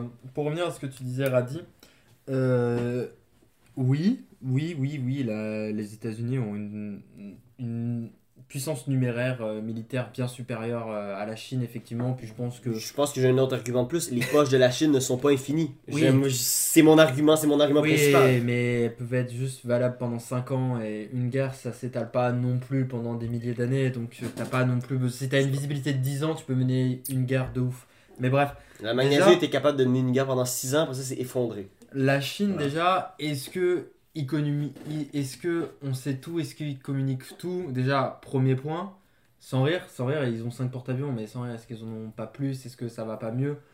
Honnêtement, ni toi ni moi ne le savons, il y a que les pareil, est-ce que la les États-Unis ne disent pas qu'ils ont autant de de, de porte-avions et puis en fait ils en ont pas autant. Enfin, ce que je veux dire c'est que oui, mais le rapport de force donné qu'on a actuellement, la Chine éclate. euh, le... Dis-moi que la Chine a 20 porte-avions pour vrai, c'est colossal Non, mais comme sais investissement Mais et ça ne passe pas inaperçu sur des satellites dans une cale sèche. mon J'aimerais meilleur- juste te Mon dire. meilleur argument, Voilà. et il y a deux autres arguments qui sont très bien, mais mon autre argument. Premier était pas ouf. Mes arguments sont très bien, d'accord Le Il faut que vous compreniez c'est ça. le développement technologique de la Chine. Alors le problème, c'est que la Chine, c'est les seuls à avoir publicisé ce- cet événement-là. Je ne sais pas si les États-Unis ont la même technologie, mais c'est le missile qu'ils ont lâché il y a pas si longtemps là. Le truc qui est capable de faire la... Ouais, le truc supersonique qui est capable de faire la moitié du tour de la Terre. Ça, je peux euh, vous expliquer la technologie, elle est incroyable. Bah vas-y, parce que tu vas le faire bien mieux que moi, mais on Un est missile d'accord que c'est très- incroyable. la folie c'est parce vraiment que- flippant que la Chine maîtrise ce, ce truc-là. En fait, c'est la Russie qui l'a montré en premier et la Chine le développe aujourd'hui pour soit des mais la Chine a réussi à faire un tir Oui, oui, bien sûr. c'est ça le, le délire. Donc, le missile balistique monte jusque dans l'atmosphère et redescend. C'est de la balistique, c'est quand vous. C'est la même chose. IBS, c'est un, IB Voilà. c'est un IBS normal. Maintenant, le supersonique, en fait, donc le, le balistique, il va monter, il touche l'atmosphère et il utilise la gravité pour revenir à très Mhm. forte vitesse. Mhm. Ce que fait le supersonique, c'est qu'il monte jusqu'au point de l'atmosphère qui est utile pour faire des redescentes et des remontées et gagner en vitesse le long de son processus et parcourir d'énormes distances sans avoir à, à perdre de l'énergie, euh, je crois, cinétique. Bref, de l'énergie de propulsion Mhm. tout au long. Parce qu'en fait, c'est la gravité qu'il utilise pour arriver jusqu'à son endroit. Donc déjà, en termes de distance, on a des distances incroyables. Mais en plus de ça, il redescend à une vitesse telle que les, euh, les systèmes antimissiles actuels ne sont pas capables de choper un missile supersonique. Et c'était la grande fierté de Poutine au moment où il l'a présenté il y a deux ans, c'est de dire, voilà, vous avez le plus bon missile, euh, le plus bon système antimissile. Aujourd'hui, il est incapable de choper le supersonique de par sa technologie, de par sa vitesse. Je crois que c'est à confirmer euh, chez vous avec les chiffres où on vous mettra les. Si vous êtes en vidéo, on vous mettra les chiffres. Mais timecode. Mais euh, on est sur du 5 fois, je crois, plus rapide en termes de redescente qu'un missile balistique. Donc aujourd'hui, cette technologie est imparable, très destructible et super. euh, euh, comment dire Avec des trajectoires incroyables. Donc tout ça pour dire que la Chine maîtrise des technologies que pas forcément. Tu sais, je serais moins confiant sur le fait que les États-Unis pourraient autant annihiler la Chine à tous les niveaux. Et le dernier point, qui pour moi est le plus intéressant, mais qui va un peu switcher le débat, mais pour moi c'est vraiment le plus intéressant, c'est vraiment est-ce que les États-Unis peuvent se permettre de rentrer dans une guerre? Exact. avec leur pouvoir à l'interne actuellement, avec leur polarisation de chiens de la casse qu'ils subissent en ce moment, avec Biden, avec Kamala Harris, avec Kamala Harris qui est Trump, portée disparue. avec Trump en réponse dans le parti républicain, partir dans une guerre contre un ennemi comme la Chine, on parle que justement la guerre peut solidifier un pays. Les États-Unis seraient le premier pays à faire deux camps et à dire que non, les Chinois ont une âme comme tout le monde et qu'il faut les défendre, et d'autres qui diraient non, ils n'ont pas d'âme, il faut les. Je caricature à mort tout le monde dans tous les cas, mais ça pourrait créer des distensions sociales énormes. Et les États-Unis, depuis la fin des années 90, s'effondrent en termes de guerre. Oui, ça a un succès en termes de guerre militaire, mais en termes de guerre à l'interne du pays, je parle vraiment de l'opinion publique, que ce soit l'Afghanistan, que ce soit l'Iran, que ce soit l'Irak, que ce soit la Palestine, tout le monde, déjà, les Américains ne savent pas le placer sur une carte. Ensuite, ils en ont marre, ils comprennent pas. Et ils comprennent pas pourquoi ils envoient des jeunes de 20 ans se faire Ouais. flinguer la gueule et que ça leur coûte des milliards et que ça retombe sur leurs impôts. Donc, est-ce que vraiment partir dans une guerre, aller défendre Taïwan Parce que c'est pas se battre contre la Chine, c'est défendre Taïwan. Est-ce que aller défendre Taïwan, envoyer des jeunes de 20 ans à Taïwan pour justement défendre les fameux intérêts euh, américains, je suis moins sûr parce que en plus, le Vietnam, par Hollywood, par les séries américaines, par plein de choses, a énormément marqué l'opinion publique. Et nous, nous n'avons jamais connu la guerre au Vietnam. Et pourtant, on est capable de la citer et on sait que c'est un énorme échec Ouais, américain. culturellement, ça a marqué Culturellement, ça a énormément marqué. Donc, Taïwan, par un racisme et une assimilation très facile, ça va très vite ressembler. Et que est-ce que vraiment la- les États-Unis, puis c'est une vraie question que je te pose, ça dit vraiment premier degré, hein, c'est pas en mode je te Non, contredis, non, mais non, vraiment c'est- une vraie question. il n'y a pas de problème. Je te modifie. Il y a pas de problème, je vais te démonter, mec. Il n'y a pas de problème. Non, non, il n'y a pas de problème. J'ai mon, mon op- opinion aussi. Est-ce parce que vraiment les États-Unis peuvent se permettre une guerre à Taïwan? Pas en Chine, à Taïwan. C'est ça le but, tu vois. Comme ils peuvent, est-ce qu'ils peuvent se permettre une guerre en Ukraine, en Crimée? Tu sais, c'est très abstrait pour l'opinion américaine. C'est extrêmement abstrait, mais euh, tu me dis au début, euh, bon, ton premier argument c'est par rapport à la capacité nucléaire de, de- des États-Unis. Tu me dis, bon, est-ce qu'ils sont capables? Est-ce que j'ai. eh, Est-ce qu'on a les vrais chiffres? Est-ce qu'on a les vrais être dans chiffres? les théories du complot, est-ce qu'on les est-ce qu'on a les vrais chiffres américains? Est-ce euh, qu'on a les vrais chiffres euh, Ça peut chinois? être beaucoup plus les- dans les deux cas. hein. C'est ça, les Chinois ont des missiles ultra-balistiques. Je crois que. je- la- mon, premier, mon premier exemple, ça va être juste une phrase. Je crois que tu oublies Guam. Guam a des ogives nucléaires américaines dessus. La capacité, peu importe la, euh, où est-ce que les États-Unis se situent, Guam est à proximité de, de la Chine d'un IBS normal. Un IBS, c'est, c'est un, pour les, nos auditeurs, c'est un missile balistique qui monte, comme, comme Pidou l'a dit tantôt, qui monte dans l'atmosphère et qui va taper. Ça a une distance de 6000, 9000 km à peu près. Ça, va, ça, ça tape Beijing, ça tape n'importe quelle ville en Chine. Donc, le premier argument, la capacité nucléaire des États-Unis, elle est là. Deux, est-ce que les États-Unis peuvent se permettre une guerre? Mais totalement. Genre, je, je crois que en ce moment, où est-ce qu'en ce moment aux États-Unis, c'est exactement un bon contexte de guerre. On a, on a, une, on a une bipolarité aux États-Unis qui est féroce, qui est dure. crois qu'ils vont se rallier contre les Chinois? Parce que Mais- c'est ça le but hein, mais de oui, la mais guerre. sauf que je, je vois pas. Je vois un. Moi, j'ai moi, j'ai vu un Donald Trump pendant 4 ans détester la Chine, mais l'aimer en même temps. Mais sauf que faire énormément de, de gestes qu'on qu'on aurait, qualifiés kamikazes pour beaucoup de présidents. Faire des embargos de milliards de dollars sur la Chine. Faire des rencontres avec Xi Jinping pendant que la moitié, de, de- de la, la moitié des villes américaines reçoivent, la, reçoivent moins d'un quart de leur, de, de leurs marchandises de la Chine en disant Ouais, c'est nous qui a le gros bout du bâton je vois vraiment deux camps aux États-Unis avec un Biden puis un Trump, mais qui pourraient se rallier vers un rally around the flag. Je veux juste vous faire une, une leçon d'histoire, mais sauf qu'avant la Deuxième Guerre mondiale, avant, avant, juste avant, euh, avant Pearl Harbor, il y avait deux factions aux États-Unis. Il y avait deux factions. Il y avait les républicains qui voulaient aller en guerre et les démocrates qui Bah, voulaient pas y voilà. aller. Et après Pearl Harbor, ça s'est décidé. Ils ont fait non, non, c'est terminé. C'est un complot, Père là-bas. C'est terminé. Les, les Ja- les Japonais, je pense que les Japonais n'ont pas été très intelligents là-dessus. Je pense qu'il y a Je dire qu'il y a ont la- été très intelligents justement. Non, Ouais. intelligent slash pas intelligent, on va parler de Nagasaki puis de Hiroshima. Non, Non, ils n'avaient pas calculé à ce Ils avaient moment-là. peut-être pas calculé. Ah, c'est ça. exactement. Mais moi, qu'est-ce que je me, moi, je crois que vraiment l'État isolationniste des États-Unis qu'on voit avec les républicains de dire non, non, on reste avec nous, on reste tout ça, et l'État un petit peu plus expansionniste de Biden qui dit non, non, il faut s'ouvrir au monde, se rallie avec la, avec, avec la guerre États-Unis-Russie. Parce que je ne vois, je vois, moi, je vois pas en ce moment euh, une États-Unis, des États, une, une Amérique qui ne se, se rallie pas derrière ce Mais- défi colossal-là. Toi qui connais l'histoire, a priori, comme tu nous as fait une leçon, On va sortir. Mais je vous ai fait une leçon parce que vous avez oublié que quelque chose. ce qui s'est passé justement durant la guerre du Vietnam, qui était un énorme mouvement contre la guerre du Vietnam, on l'oublie pas à ce moment-là, la marche au Lincoln euh, Memorial, etc. Avec les réseaux sociaux. de choses non, non, moment, avec les réseaux sociaux, avec le fait que les Ben gens sont- voyons. Avec le fait que les réseaux sociaux, avec le fait que les réseaux sociaux encore une fois, réseaux sociaux, avec le fait que les gens sont de plus en plus polarisés, ont de plus en plus des idées arrêtées, tu Mhm. crois pas que justement on, on serait encore plus dans des cas encore plus irréconciliables qui fait que ce qu'on a connu avec l'affrontement de la pas l'affrontement mais les, les réticences et les manifestations vis-à-vis de la guerre du Vietnam, vis-à-vis de la guerre d'Afghanistan aussi ne serait pas multiplié beaucoup plus, encore plus, et là je vais rajouter un truc qui fait pas de sens, mais il va falloir juste me laisser finir ma phrase, avec la crise climatique, dans le sens où les gens ont de plus en plus ce côté local, ce côté, euh, tu sais, ce côté consommer local, ce côté euh, les enjeux en bas de chez moi, mon jardin, etc. Tu vois. Donc c'est pareil, est-ce que, pour revenir à la question de départ, est-ce que finalement les, les- le peuple américain va tant suivre que ça ou va pas vraiment y avoir deux factions? Et je pense une qui ira vraiment du côté de on annule la Chine et l'autre qui sera ça n'a aucun sens. Jamais je ne me battrai pour ça. Faut pas oublier que dans la guerre du Vietnam, il y a des mecs qui se tiraient dans le pied pour pas être engagés.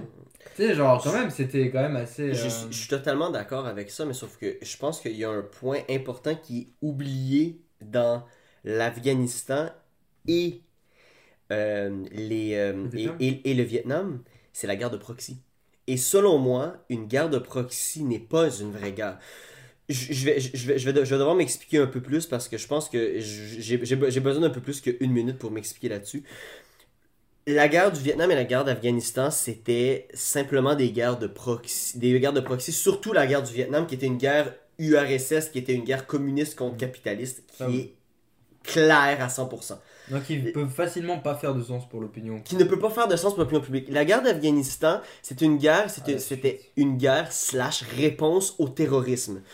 Parce que on avait allié, on avait, on avait fait des liens douteux, peut-être, tout dépendant. Powell n'est plus, n'est plus, n'est plus vivant pour en parler. Il ne reste que Dick Cheney. On en en parler. Ou George Bush. George Bush fait des peintures et est autiste. Donc on peut pas y en parler. Dictionnaire a fait 5 crises cardiaques. Voilà. Vous Exactement. voulez Faites ce que vous voulez de vos informations.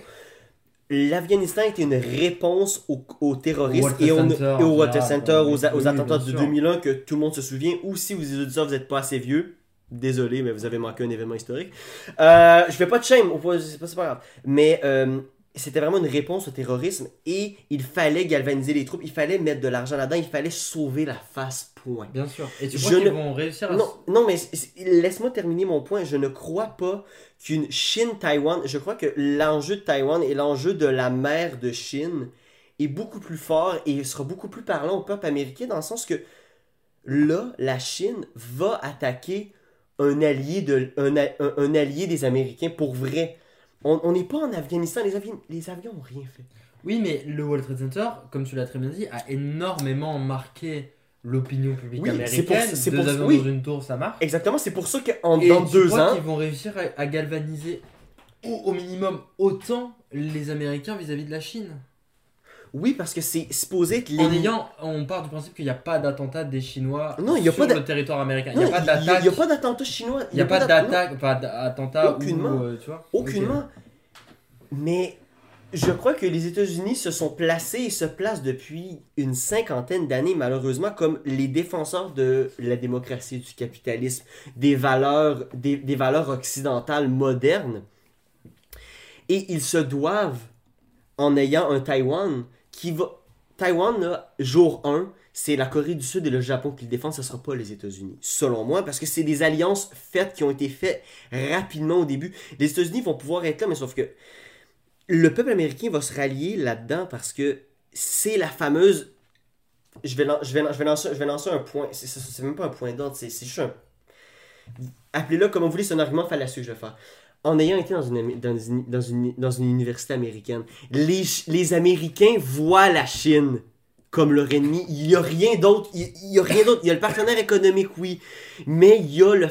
Il y a, la guerre culturelle, il y a la guerre, il y a, la guerre militaire, point. Il y a ça qui s'en vient. Il y a quelque chose. Il, y a deux forces qui doivent. Il y a deux icebergs qui doivent se, frapper un ensemble. Un contre l'autre. Et c'est les États-Unis et la Russie. Pour Et toi, les, les- les États-Unis et la Chine, non, pour conclure, pour toi, vraiment, la haine qu'avaient les États-Unis vis-à-vis de la Russie, qu'on a pu voir notamment, comme on a cité dans Rocky 4, comme on a cité, tu sais, ce- non, non, mais ce côté que ça devient tellement culturel, que ça devient les ennemis de base dans Mission Impossible, dans, dans tout ça, c'est la même qui est actuellement vis-à-vis de la Chine.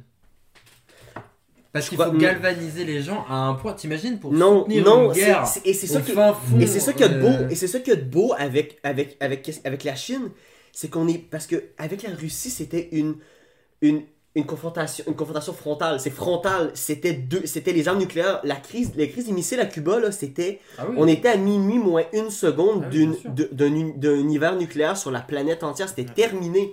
Avec la Chine, c'est pas ça. Avec la Chine, comme, comme Pidou a dit, et je crois que moi, c'est ça, mon dernier argument. Les États-Unis et la Chine, c'est le retour d'une guerre traditionnelle. Ça va être la Chine qui essaie d'envahir Taïwan. Non, ça sera pas une guerre froide parce que la guerre froide, c'est terminé. Et la guerre froide, ça ne mène à rien. Ça mène à l'effondrement de un ou l'autre. C'était le premier qui flanchait en premier. Le modèle chinois et le modèle américain se valent en ce moment parce que les Chinois sont capables de maintenir leur rythme de vie. Pour le moment, ça a l'air de tenir. Ça fait 70 ans que ça tient. Parfait, bon pour eux, bravo. Ils ont pas été, ca- ils sont pas morts comme la, comme la Russie. Bravo, je suis d'accord avec eux. Mais la, seule chose que je suis en train de dire en ce moment, c'est que la seule, chose, la seule façon qu'on va pouvoir régler ce problème, c'est une guerre traditionnelle. Avec des tanks, avec des, avec des, avec des porte-avions, avec des bateaux, Mais avec des euh, fusils. Dernier point, oui ou non, tu penses pas qu'il pourrait y avoir une guerre civile en- aux États-Unis? Non, avec une guerre civile en Chine avant. Non, non. Tu penses qu'il y aurait plus de déstabilisation en Chine avant qu'il y en ait aux États-Unis? Oui. Parce que, Non, juste parce que je Juste pour suis. Parce que, oui. Parce que, les, parce que les institutions sont plus fortes aux États-Unis qu'en Chine. Point. Donc, les que- institutions, point. C'est très différent d'avoir une guerre civile et une révolution, mais je pense que c'est la, je- je crois- je pense crois que, que c'est les- la place d'un autre débat euh, par la suite. Oui. Euh, ce qui est très important, et je pense que je vais, je vais essayer de recentrer un petit peu le débat, c'est sur le fait d'avoir euh, les États-Unis. On en revient toujours au final à la stabilité du monde sur les États-Unis. On en revient à la question de se dire bon, ben voilà, les États-Unis sont placés comme gendarmes du monde au XXe siècle, à la fin du XXe siècle, et aujourd'hui ce statut est remis en question. Euh, on en vient à la question de la pax militaire versus la guerre traditionnelle. C'est quelque chose qui est assez important à mentionner. C'est le gros point de divergence entre l'histoire et la science politique. L'histoire se place dans un contexte qui est beaucoup plus détaché. L'histoire prend au moins 50 ans avant de tirer des conclusions des choses. Là la science politique va faire beaucoup plus du cas par cas, de l'étude de cas, de l'étude de situation, et après va essayer, suite à ça, à travers différentes méthodologies, attirer un contexte un petit peu plus général, que ce soit sur les guerres civiles, sur les guerres en général ou les relations internationales. Et c'est quelque chose qui peut être très pertinent dans notre sujet, aussi bien sur l'Ukraine et sur la Chine, de se demander comment aujourd'hui on peut envisager les conflits, comment aujourd'hui on peut envisager la déstabilisation du monde occidental principalement, parce que le monde stable considère, principalement l'Occident, mais c'est aussi l'Occident qui a déstabilisé le monde de manière directe ou indirecte. Direct, je parlerai plus des guerres mondiales, indirect de par la colonisation et les débouchés que ça a donné. Bah, Donc, le, euh, le- le split de l'Afrique avec le- avec l'Europe. euh, les- Le Moyen-Orient avec les accords Sykes-Picot et en général... Avec Israël, hein, on en a jamais- Bah, c'est ça, les- C'est ça, exactement. Ça, Isra- ouais. Bref, si on veut revenir aux accords Sykes-Picot, c'est le point alpha et oméga un petit peu de, de toute cette affaire-là. Voilà. Et donc, aujourd'hui, on envisage une, une reconfiguration des conflits et d'envisager aussi les États-Unis comme, euh, comme un médiateur ou comme un gendarme n'est plus envisageable. C'est quelque chose que l'époque Trump nous a montré, sans être trop critique de Trump, que, qu'on soit de démocrate ou républicain. Trump a révolutionné un petit peu le jeu aujourd'hui en arrivant avec une doctrine qui était absolument pas prévisible, qui était basée sur des tweets, qui est quelque chose qui aurait paru complètement irréalisable à l'époque Bush, qui pourtant Bush, quelqu'un qui était très engagé dans la défense de la, de la On fierté parle de Bush père ou Bush fils? Bush fils. Bush fils. Bush is big. Bush fils, justement, euh, l'engagement en Irak, l'engagement en Afghanistan, etc. C'est quelque chose qui s'est pas fait par des tweets, c'est quelque chose qui s'est fait énormément par des discours, par des... par D'ailleurs, mais- je- ouais, mais je vous recommande oui, l'excellent documentaire sur Amazon Prime qui est euh, A Day in Am- euh, non ça c'est A Day in America c'est pour le World Trade Center mais qui est sur la journée de Bush qui s'appelle A Day with Bush qui est comment il a géré toute la crise du World Trade Center. Ça. et c'est très intéressant de voir avant les médias sociaux comment on gérait ce, ce genre d'enjeu. Voilà c'est désolé mais c'était une recommandation qui me paraissait nécessaire Et euh, juste pour rebondir sur ce que Pidou a dit, euh, il a dit que bon, euh, par rapport à Trump, bon, euh, le, le, le, le, ça, le- le- vrai, fameux, le- oui, oui, mais le, le- le fameux, les fameux, ça, ça passe par les tweets maintenant, mais sauf que Bush est passé par le média qui était le meilleur pour son temps. Malheureusement, Trump a créé le Twitter, Oui, le, Non, le- mais- a, a- a- a- a- a créé le président Twitter. Fin, c'est c'est- c'est- ça Mais termine là. il n'empêche que Bush suivait quand même une doctrine qui était de prévisible. Trump, l'avantage majeur qu'il avait et le problème Bush qu'il a suivait posé- Dick Cheney, point. Bu- Non, non, Trump suivait Trump. Non, voilà. Non, non, non. Trump, Trump a suivi sa personne et c'est quelque chose qui est Débattable. quelque chose qui est très suivi et on fera sûrement un podcast sur le populisme. Mais Trump suivait sa personne, Trump suivait sa position, Trump suivait sa vraiment sa sa vision des choses. tu Il crois a qu'il suivait réuni- quelque chose déjà? Non, non, Tu penses il qu'il se avait un suivait lui-même. ok C'est-à-dire il que suivait pas il, improvisé au fur et à mesure. Fais Parce qu'est-ce que- que... mec. Pardon, j'ai la Covid. Non, c'est pas vrai. Blague de mauvais goût. Mais euh, je pense que euh, Bush, lui, avait, avait une vraie politique, avait un, un vrai dessin pour les États-Unis. Là où Trump, je pense pas, tu vois. Non, et bah, c'est exactement ce que je veux amener. C'est que la stabilité américaine a été fragilisée justement par son réengagement. Il faut pas oublier que les États-Unis, c'est deux politiques. C'est l'interventionnisme et l'isolationnisme. L'isolationnisme qui a été... Tu sais, moi je suis plus dans le côté histoire, toujours dans la science politique. C'est la doctrine Monroe qui a été brisée justement par le speech de Wilson et justement les, 14 points, là. les 14 points, Ouais. l'engagement à la Première Guerre mondiale qui a fait que on- tout le monde pense que les Américains ont remporté la Première Guerre mondiale, ce qui est faux, mais qui a fait que pour une fois, les bottes américaines se sont posées sur un sol étranger pour s'engager dans une guerre qui n'était pas la leur. La seconde, c'est différent, mais une porte avait été ouverte, qui s'est refermée et qui s'est réouverte immédiatement, et qui aujourd'hui pose question avec Biden, parce que après six mois de son mandat, on reste dans l'incertitude sur la position de Biden. Il se retire de l'Afghanistan, mais en même temps, il essaie de montrer une Amérique forte. Il essaye d'effacer les torts de Trump, mais en même temps, il essaye de montrer que l'Amérique est forte. Moi, je pense que Biden a beaucoup plus de chances de déclencher une guerre que Trump Une guerre avait. ouverte, Ah vraiment, oui, que concrète. Trump avait parce que Exact. Biden a ce côté euh, très arriériste euh, d'un monde bipolaire, d'un monde ancien qui, qui n'est plus du tout le cas actuellement. Et, et Biden surtout a ce côté de euh, légitime que Trump n'avait pas. C'est-à-dire que lorsque Trump va dire que Poutine c'est un assassin, par exemple, ça va pas vraiment être pris au sérieux. Lorsque Biden le dit, il a dit là, il l'a dit premier degré, lui, que vrai. Poutine était un assassin, ça a été pris au sérieux, ça a mis les médias, tu sais, ça, ça a Poutine créé- a répondu. C'est ça, Poutine a répondu, ça a créé une tension, etc. Bon, après, Trump avait Et- des relations avec Poutine. fait que- Oui, mais Non, je Trump- comprends. Sur le symbole de l'image. C'est ça, ouais, ouais, sur ouais. le symbole de l'image, je pense que. Et puis Trump, surtout, avait ce côté de. Malgré tout, il était. Sans être diplomatique, il était très ouvert de dialogue. Très. Je veux dire, c'est le seul président qui a rencontré euh, la Corée du Nord. Je veux dire, ouais, euh. Obama a passé des mois et des mois à essayer de faire quelque chose. Trump a dit c'est comme ça et pas autrement. Après la voix, excusez-moi, chez Talk euh, euh, pendant des mois. Ah Oui, oui, non, mais bien sûr. Mais En, Tu disant, vois en disant que. Après, la méthode Trump est très problématique quand, par exemple, on voit l'Iran. Par exemple, la méthode. Obama-Biden, pour moi, est Les frappes d'Iran, notamment, qui avaient Voilà, posé beaucoup de problèmes. sont- Donc, c'est pour ça que je pense qu'on est, plus à on est plus à même d'une guerre ouverte avec un Biden qui, en plus, a cette arrogance de penser que déjà il a vu la vie, donc il doit y aller, etc. Et en plus, qui doit se dire aussi ce côté. Euh, les gens me prennent pour un croulant donc je vais déclencher. Tu sais, genre, Hmm. je suis pas, je suis pas ce que vous pensez.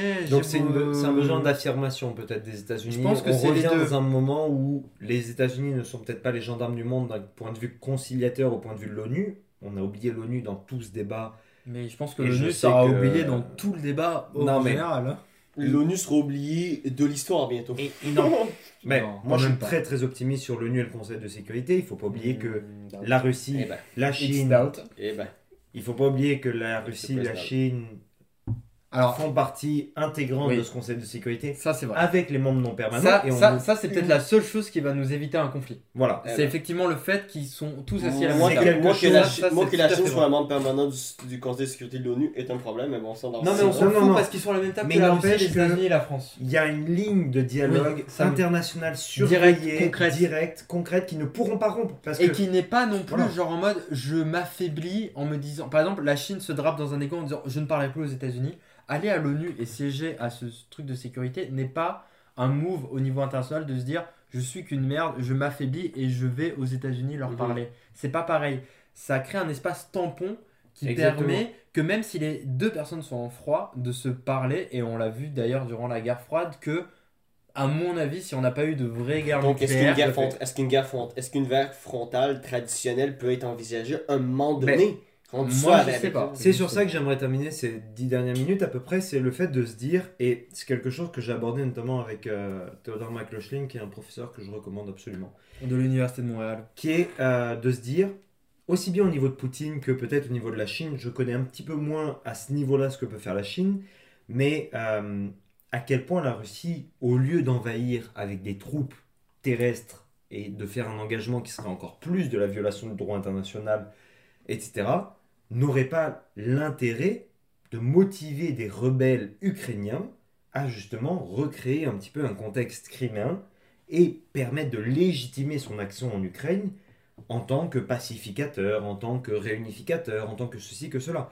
Que ce ne soit pas le- l'étincelle qui déclenche le feu, mais au contraire, le pompier qui vient dire Attendez, regardez, c'est plus simple si moi j'arrive, je contrôle la situation, vous inquiétez pas, c'est temporaire, parce que c'est la meilleure excuse des, des dictateurs, Comme- c'est temporaire, et voilà. Non, mais ça, Aujourd'hui, on a un comment point- l'ONU peut fonctionner dans ce contexte qu'on a mentionné on pendant une a, heure on a un point de ralliement sur ça parce que ça enverrait le message à l'interne que la Russie est la seule réponse, Voilà. que l'Union Européenne n'est pas une réponse. Mhm. Donc ça, je suis tout à fait d'accord que ça, con- ça n'irait pas à contrecarrer de ses plans. Ensuite, il n'enverrait pas le pays. Il n'aurait pas besoin de grandes ressources. Il aurait juste besoin Mhm. de déployer son armée concrète euh, qu'il a déjà, qui attend Et du pour, euh, financement sous-jacent pour les pour rebelles. faire ça. Voilà. Et effectivement, Qu'il fait depuis 2015, hein, juste du point de vue international, ça serait le cas. Moi, le problème que je vois effectivement avec ça, c'est je sais pas, je connais peut-être pas assez bien la situation en Ukraine, mais je ne sais pas jusqu'où l'Ukraine sera capable de vraiment soutenir un mouvement comme ça. Effectivement, par le financement, on l'a vu, c'est tout à fait possible, le donner des armes et tout, enfin c'est très classique dans la manière de manipuler les gens. Je pense que s'il doit y avoir un affrontement en Russie et si la Russie effectivement déploie militairement des gens, ça sera en réponse à une révolution russe. Je pense effectivement c'est le seul moyen. La Russie demain ne va pas débarquer en disant demain, elle ne va pas annexer l'Ukraine comme on C'est le ça. pense.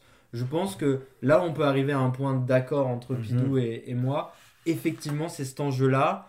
Et la finalité, ça sera ça. Mais mon grand point de problème qui était de asservir la population ukrainienne, où il n'avait pas d'intérêt à faire ça et qui était très complexe d'asservir une population quand même qui ne veut pas de toi. Je veux dire, le Vietnam, on est un très bon exemple.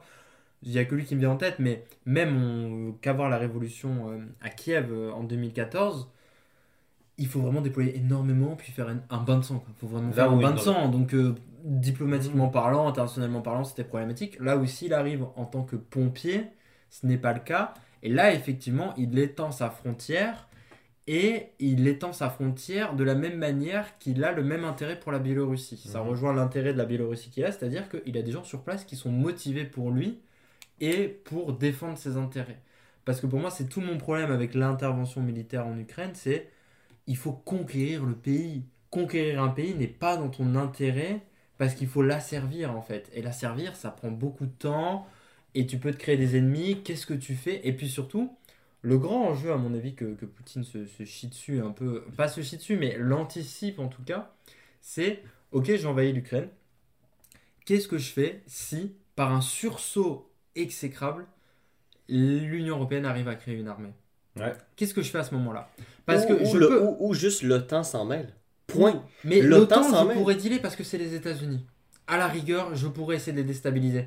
Si l'Union européenne, Oui, mais la- premier degré, arrive à s'unir contre moi, qu'est-ce que je fais? C'est que. Moi, C'est ça que je vous disais aussi en, en privé après, parce que le débat vient d'une conversation privée qui a dérapé.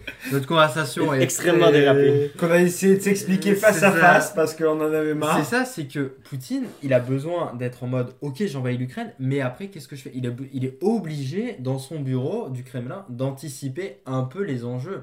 Et dans les enjeux, c'est si les États-Unis s'en mêlent, bon, ça, je pense qu'il pourra réussir à dealer en faisant un peu de guerre froide et en faisant de la glace, etc., par-ci par-là. Mais si les si l'Union européenne s'en mêle premier degré et fait une armée, qu'est-ce que je fais? C'est une probabilité très Ouais, ouais. minime. Je vous l'accorde à ce niveau-là. Effectivement, ça m'étonnerait ait l'Union un européenne s'en mêle, c'est la, c'est, c'est, c'est la France qui c'est la C'est la France, c'est la l'Allemagne. France, c'est la, France et l'Allemagne qui s'en mêlent. La France, Oui. l'Allemagne et jusqu'où, sans rire, l'Angleterre, le Royaume-Uni ne pourrait pas s'en mêler en mode nous on va donner de l'armée. Parce qu'il faut pas oublier que c'est les premiers connards à avoir signé pour aller en Afghanistan aussi, le, ça. Royaume-Uni. Ouais, mais bon. Donc, Le Royaume-Uni mange dans la main de les- des États-Unis. donc de si les. États-Unis disent nous on y va, à- au- sous couvert de J'aimerais, l'OTAN, j'aimerais juste dire tu que vois, tu vois ce que je veux dire? Donc c'est pour ça que pour moi, effectivement, en, révo- en, en réponse à une révolution ça. qui soutiendrait russophone, effectivement ils iraient. Sinon, non. Donc c'est pour ça que pour moi, Russophile même. Russophile, oui. C'est pour ça que pour moi, la Russie va se résoudre, enfin le problème en Ukraine va se résoudre un peu de lui-même. Là où la Chine est une vraie wild card, parce que si- si demain il débarque au Cachemire, si demain il débarque et qu'il y a une région... jamais au Cachemire. Non mais y a une c'est région... zéro, Bah, c'est zéro leur non, non, mais je sais, mais bah c'est plus ou moins leur intérêt, euh, ça dépend. Ben, c'est, Inde-Pakistan depuis, depuis 70 Non, ans. c'est les trois, justement. C'est trois puissances nucléaires qui se fracassent sur une toute petite région. S'ils débarquent en Mongolie, s'ils débarquent. Tu sais, ce que je veux dire, c'est que c'est une vraie wildcard en mode. Tu sais, ils ont déjà déplacé des bateaux mis out of nowhere et puis dire maintenant c'est à nous. Genre, qu'est-ce que tu fais à ce moment-là C'est pour ça que je comprends la politique américaine. Moi, je pense pas que les États-Unis peuvent se permettre une guerre. Moi, je- moi, je, moi, je pense qu'ils peuvent s'en permettre une très Je grosse. pense que la Chine peut se Oh, le permettre, et c'est là où ça me fait peur, moi, personnellement. Moi, je pense que vous sous-estimez beaucoup le pouvoir des Américains. Je crois que vous sous-estimez énormément l'Amérique en ce moment. Je, Je crois je- que tu es très arrogant. là. non, je, je, je suis pas arrogant parce que vous, vous êtes en ce moment, vous êtes défaitiste, vous pensez déjà que le dragon chinois est plus fort que, euh, qu'oncle- que l'oncle Sam. Non, je Oui, pense vous qu'il pensez- ne peut pas oui. se le permettre Non. moralement, c'est pas ça, mais pareil. vous pensez moralement. Je Mais pense sauf que, un matériellement, rally around the le faire. je crois qu'un rally around the flag est beaucoup plus. euh, je, je crois qu'un rally around the flag est extrêmement plus probable dans une guerre Chine-États-Unis qu'une guerre Chine-en Ukraine à moitié avec la Russie. Je ne vous. Moi, un, un- un vrai rally around the flag, là, parce que ça, c'est une expression aux États-Unis qui est quand même assez Oui, populaire oui. c'est peu importe nos différends, peu importe ce qu'on pense, en ce moment, Et ce ça, qui tu crois que prévaut. c'est encore possible Oui, parce que qu'est-ce qui Tu prévaut crois que les gens de Black Lives Matter seraient capables de se, Non, mais je crois- je- mettre avec je crois- les je gens crois du qu'en ce moment- je crois qu'en ce euh, moment- profondément anti-avortement Mon dernier, autour de la question de la Chine. mon dernier point final sur les États-Unis, c'est qu'il a l'air bien beau morcelé. Mais quand on met un, quand on met un, vrai, un, un- un vrai objet alentour d'eux, les États-Unis se mettent ensemble et c'est terminé. Il n'y a rien qui peut les arrêter. Et c'est ça aussi la force de cette, de cette nation-là. C'est que ça s'appelle les États-Unis. C'est des États qui n'ont aucun, ri- qui ont rien à voir ensemble. On parle d'une Floride et d'un État de Washington qui sont au moins à 9000 km, quasiment euh, 6500 Et tu km. crois pas que la vaccination aurait pu être ce point-là Et on a bien vu que la vaccination s'est ratée? Non. Non, parce qu'il nous faut un ennemi commun. Puis c'est pas un- le, le virus n'est pas un Le ennemi virus commun, n'est pas, pas un ennemi tangible. Et je termine là-dessus. Les États-Unis peuvent se rallier, peu importe leur force, où est-ce qu'ils étaient. Je, je, je, vais, je vais répéter. Avant, avant Pearl Harbor, il y avait deux camps. Deux camps qui étaient exacerbés par la presse. Si maintenant on dit les réseaux sociaux, c'est la même chose. Peu importe ce qui se passe, il va se passer quelque chose et les États-Unis vont se rallier. Tu penses qu'ils sont capables de se rallier Ok. Non, mais Voilà. c'est- c'est intéressant. Je pense que, je pense qu'il y a la, la plupart des, des points ont quand même été bien amenés. Euh, pour faire une espèce de petite conclusion, et puis on en arrive à peu près à une heure et demie de, de podcast. Merci de nous avoir suivis, en tout cas jusque-là. Euh, ça a été très intéressant, en tout cas, ce, ce débat. Euh, on est parti, en tout cas, de l'Ukraine et de la Russie, puis on a eu beaucoup de points qui ont été amenés. On a eu des points de souveraineté, on a eu des points de droit international, on a eu des points beaucoup sur les symboles et sur les actions qui ont mené, puis on a vu une divergence au niveau d'Astro et de, moi-même, Pilou. Et sur le poids de l'Union Européenne, c'est quelque chose que peut-être on pourrait amener dans de futurs podcasts, c'est quelque chose qui pourrait être très intéressant. Euh, le point de vue de l'OTAN aussi, etc. Euh, on est revenu sur les États-Unis, leur puissance, leur poids et leur intérêt dans tout ce contexte international. Je pense que c'est important aujourd'hui de, de penser aux États-Unis en tant que gendarme du monde passé, présent, futur. C'est quelque chose qui amène à des, à des questionnements quand on voit le point de vue de la Chine et de Taïwan. On peut, on peut aujourd'hui en douter, en tout cas on sait qu'on vit dans un monde incertain et qu'aucun de nous trois ne prétend avoir la réponse absolue Ah, mais que c'est toujours important de, de- de se poser les bonnes questions et c'est ce qu'on vous invite, chers euh, euh, auditeurs en tout cas, à, à nous poser et à écrire éventuellement dans les commentaires, ce qui nous aidera énormément si vous avez apprécié ce, ce podcast. Ce qui peut être intéressant, c'est que plusieurs points, plusieurs thématiques ont été abordées on vous invite à vous renseigner énormément là-dessus. On a eu des points historiques avec Pearl Harbor, on a eu des points historiques de mon côté avec le, type de guerre et euh, du point de vue de Astro avec l'unification américaine qui peut être aussi un petit peu problématique. On a eu des points de vue de politique interne, que ce soit au niveau russe, que ce soit au niveau taïwanais et chinois. On a eu des points de vue de politique interne aussi au niveau américain. Et enfin, on a eu des points de vue peut-être aussi au niveau des relations internationales sur l'impact de l'ONU, sur l'impact des États-Unis, de l'Europe, de la Russie, de la Chine. On voit aujourd'hui qu'on est dans un monde qui est intriqué et multi, euh, qui, qui est Multipolaire. intriqué, multipolaire ex- exactement. Et aujourd'hui, on en arrive à un niveau où on se dit que la guerre n'est peut-être pas celle qu'on a connue, ou est peut-être exactement un retour à celle que l'on a connue, et un grand point sur l'incertitude crée la peur et donc le danger. En tout cas, c'était un grand plaisir de vous suivre. Est-ce que éventuellement, Astro, vous auriez un, un mot de la fin, une recommandation quelconque euh, à nous apporter euh, tout de suite? Oui, bien sûr. Alors, euh, pour tout ce qui est. euh, je vous recommande l'excellent documentaire que Arte a fait sur euh, Xi Jinping. Donc, le. J'arrive pas à dire. Xi. Jinping. Xi Jinping. qui est donc le, pardon, le leader euh, actuel de, de la Chine. Qui est un documentaire de 1h45, je crois, mais qui, est, qui vous apprend vraiment sur le personnage et qui vous permettra, je pense, vraiment de, de savoir. Vous pourrez vraiment comprendre quand je dis la Chine a un objectif et elle n'a pas de temps déterminé. Genre, tous ces enjeux-là, vous les comprendrez, je pense, un peu plus finement. Et après, euh, je pense que c'est la seule recommandation que j'ai, la vie de même, parce que sur la Russie, j'ai écouté un podcast effectivement très intéressant, mais je ne sais pas de qui il est, ni d'où il vient. Il vient juste de France Culture. Démerdez-vous pour trouver un truc en rapport avec l'Ukraine et la place de la Russie euh, à ce niveau-là. Voilà, débrouillez-vous. Très bien. Euh, Est-ce que Radi, Mathis? Oui, j'ai euh, écoutez, j'aurais pu vous proposer quelque chose sur, euh, sur l'Ukraine, la Russie. J'aime, vu que j'ai fait beaucoup de, de parallèles avec euh, la Seconde Guerre mondiale, je vous recommande fortement. Je crois que c'est sur Netflix, ça s'appelle euh, World War in Colors. C'est la Deuxième Guerre mondiale racontée en couleur à partir de, écoutez, à partir de la montée d'Hitler en 1933 jusqu'à sa, jusqu'à sa fin en 1945, on voit comment les Russes se mobilisent, comment les Américains se mobilisent, comment les Français reviennent après 41.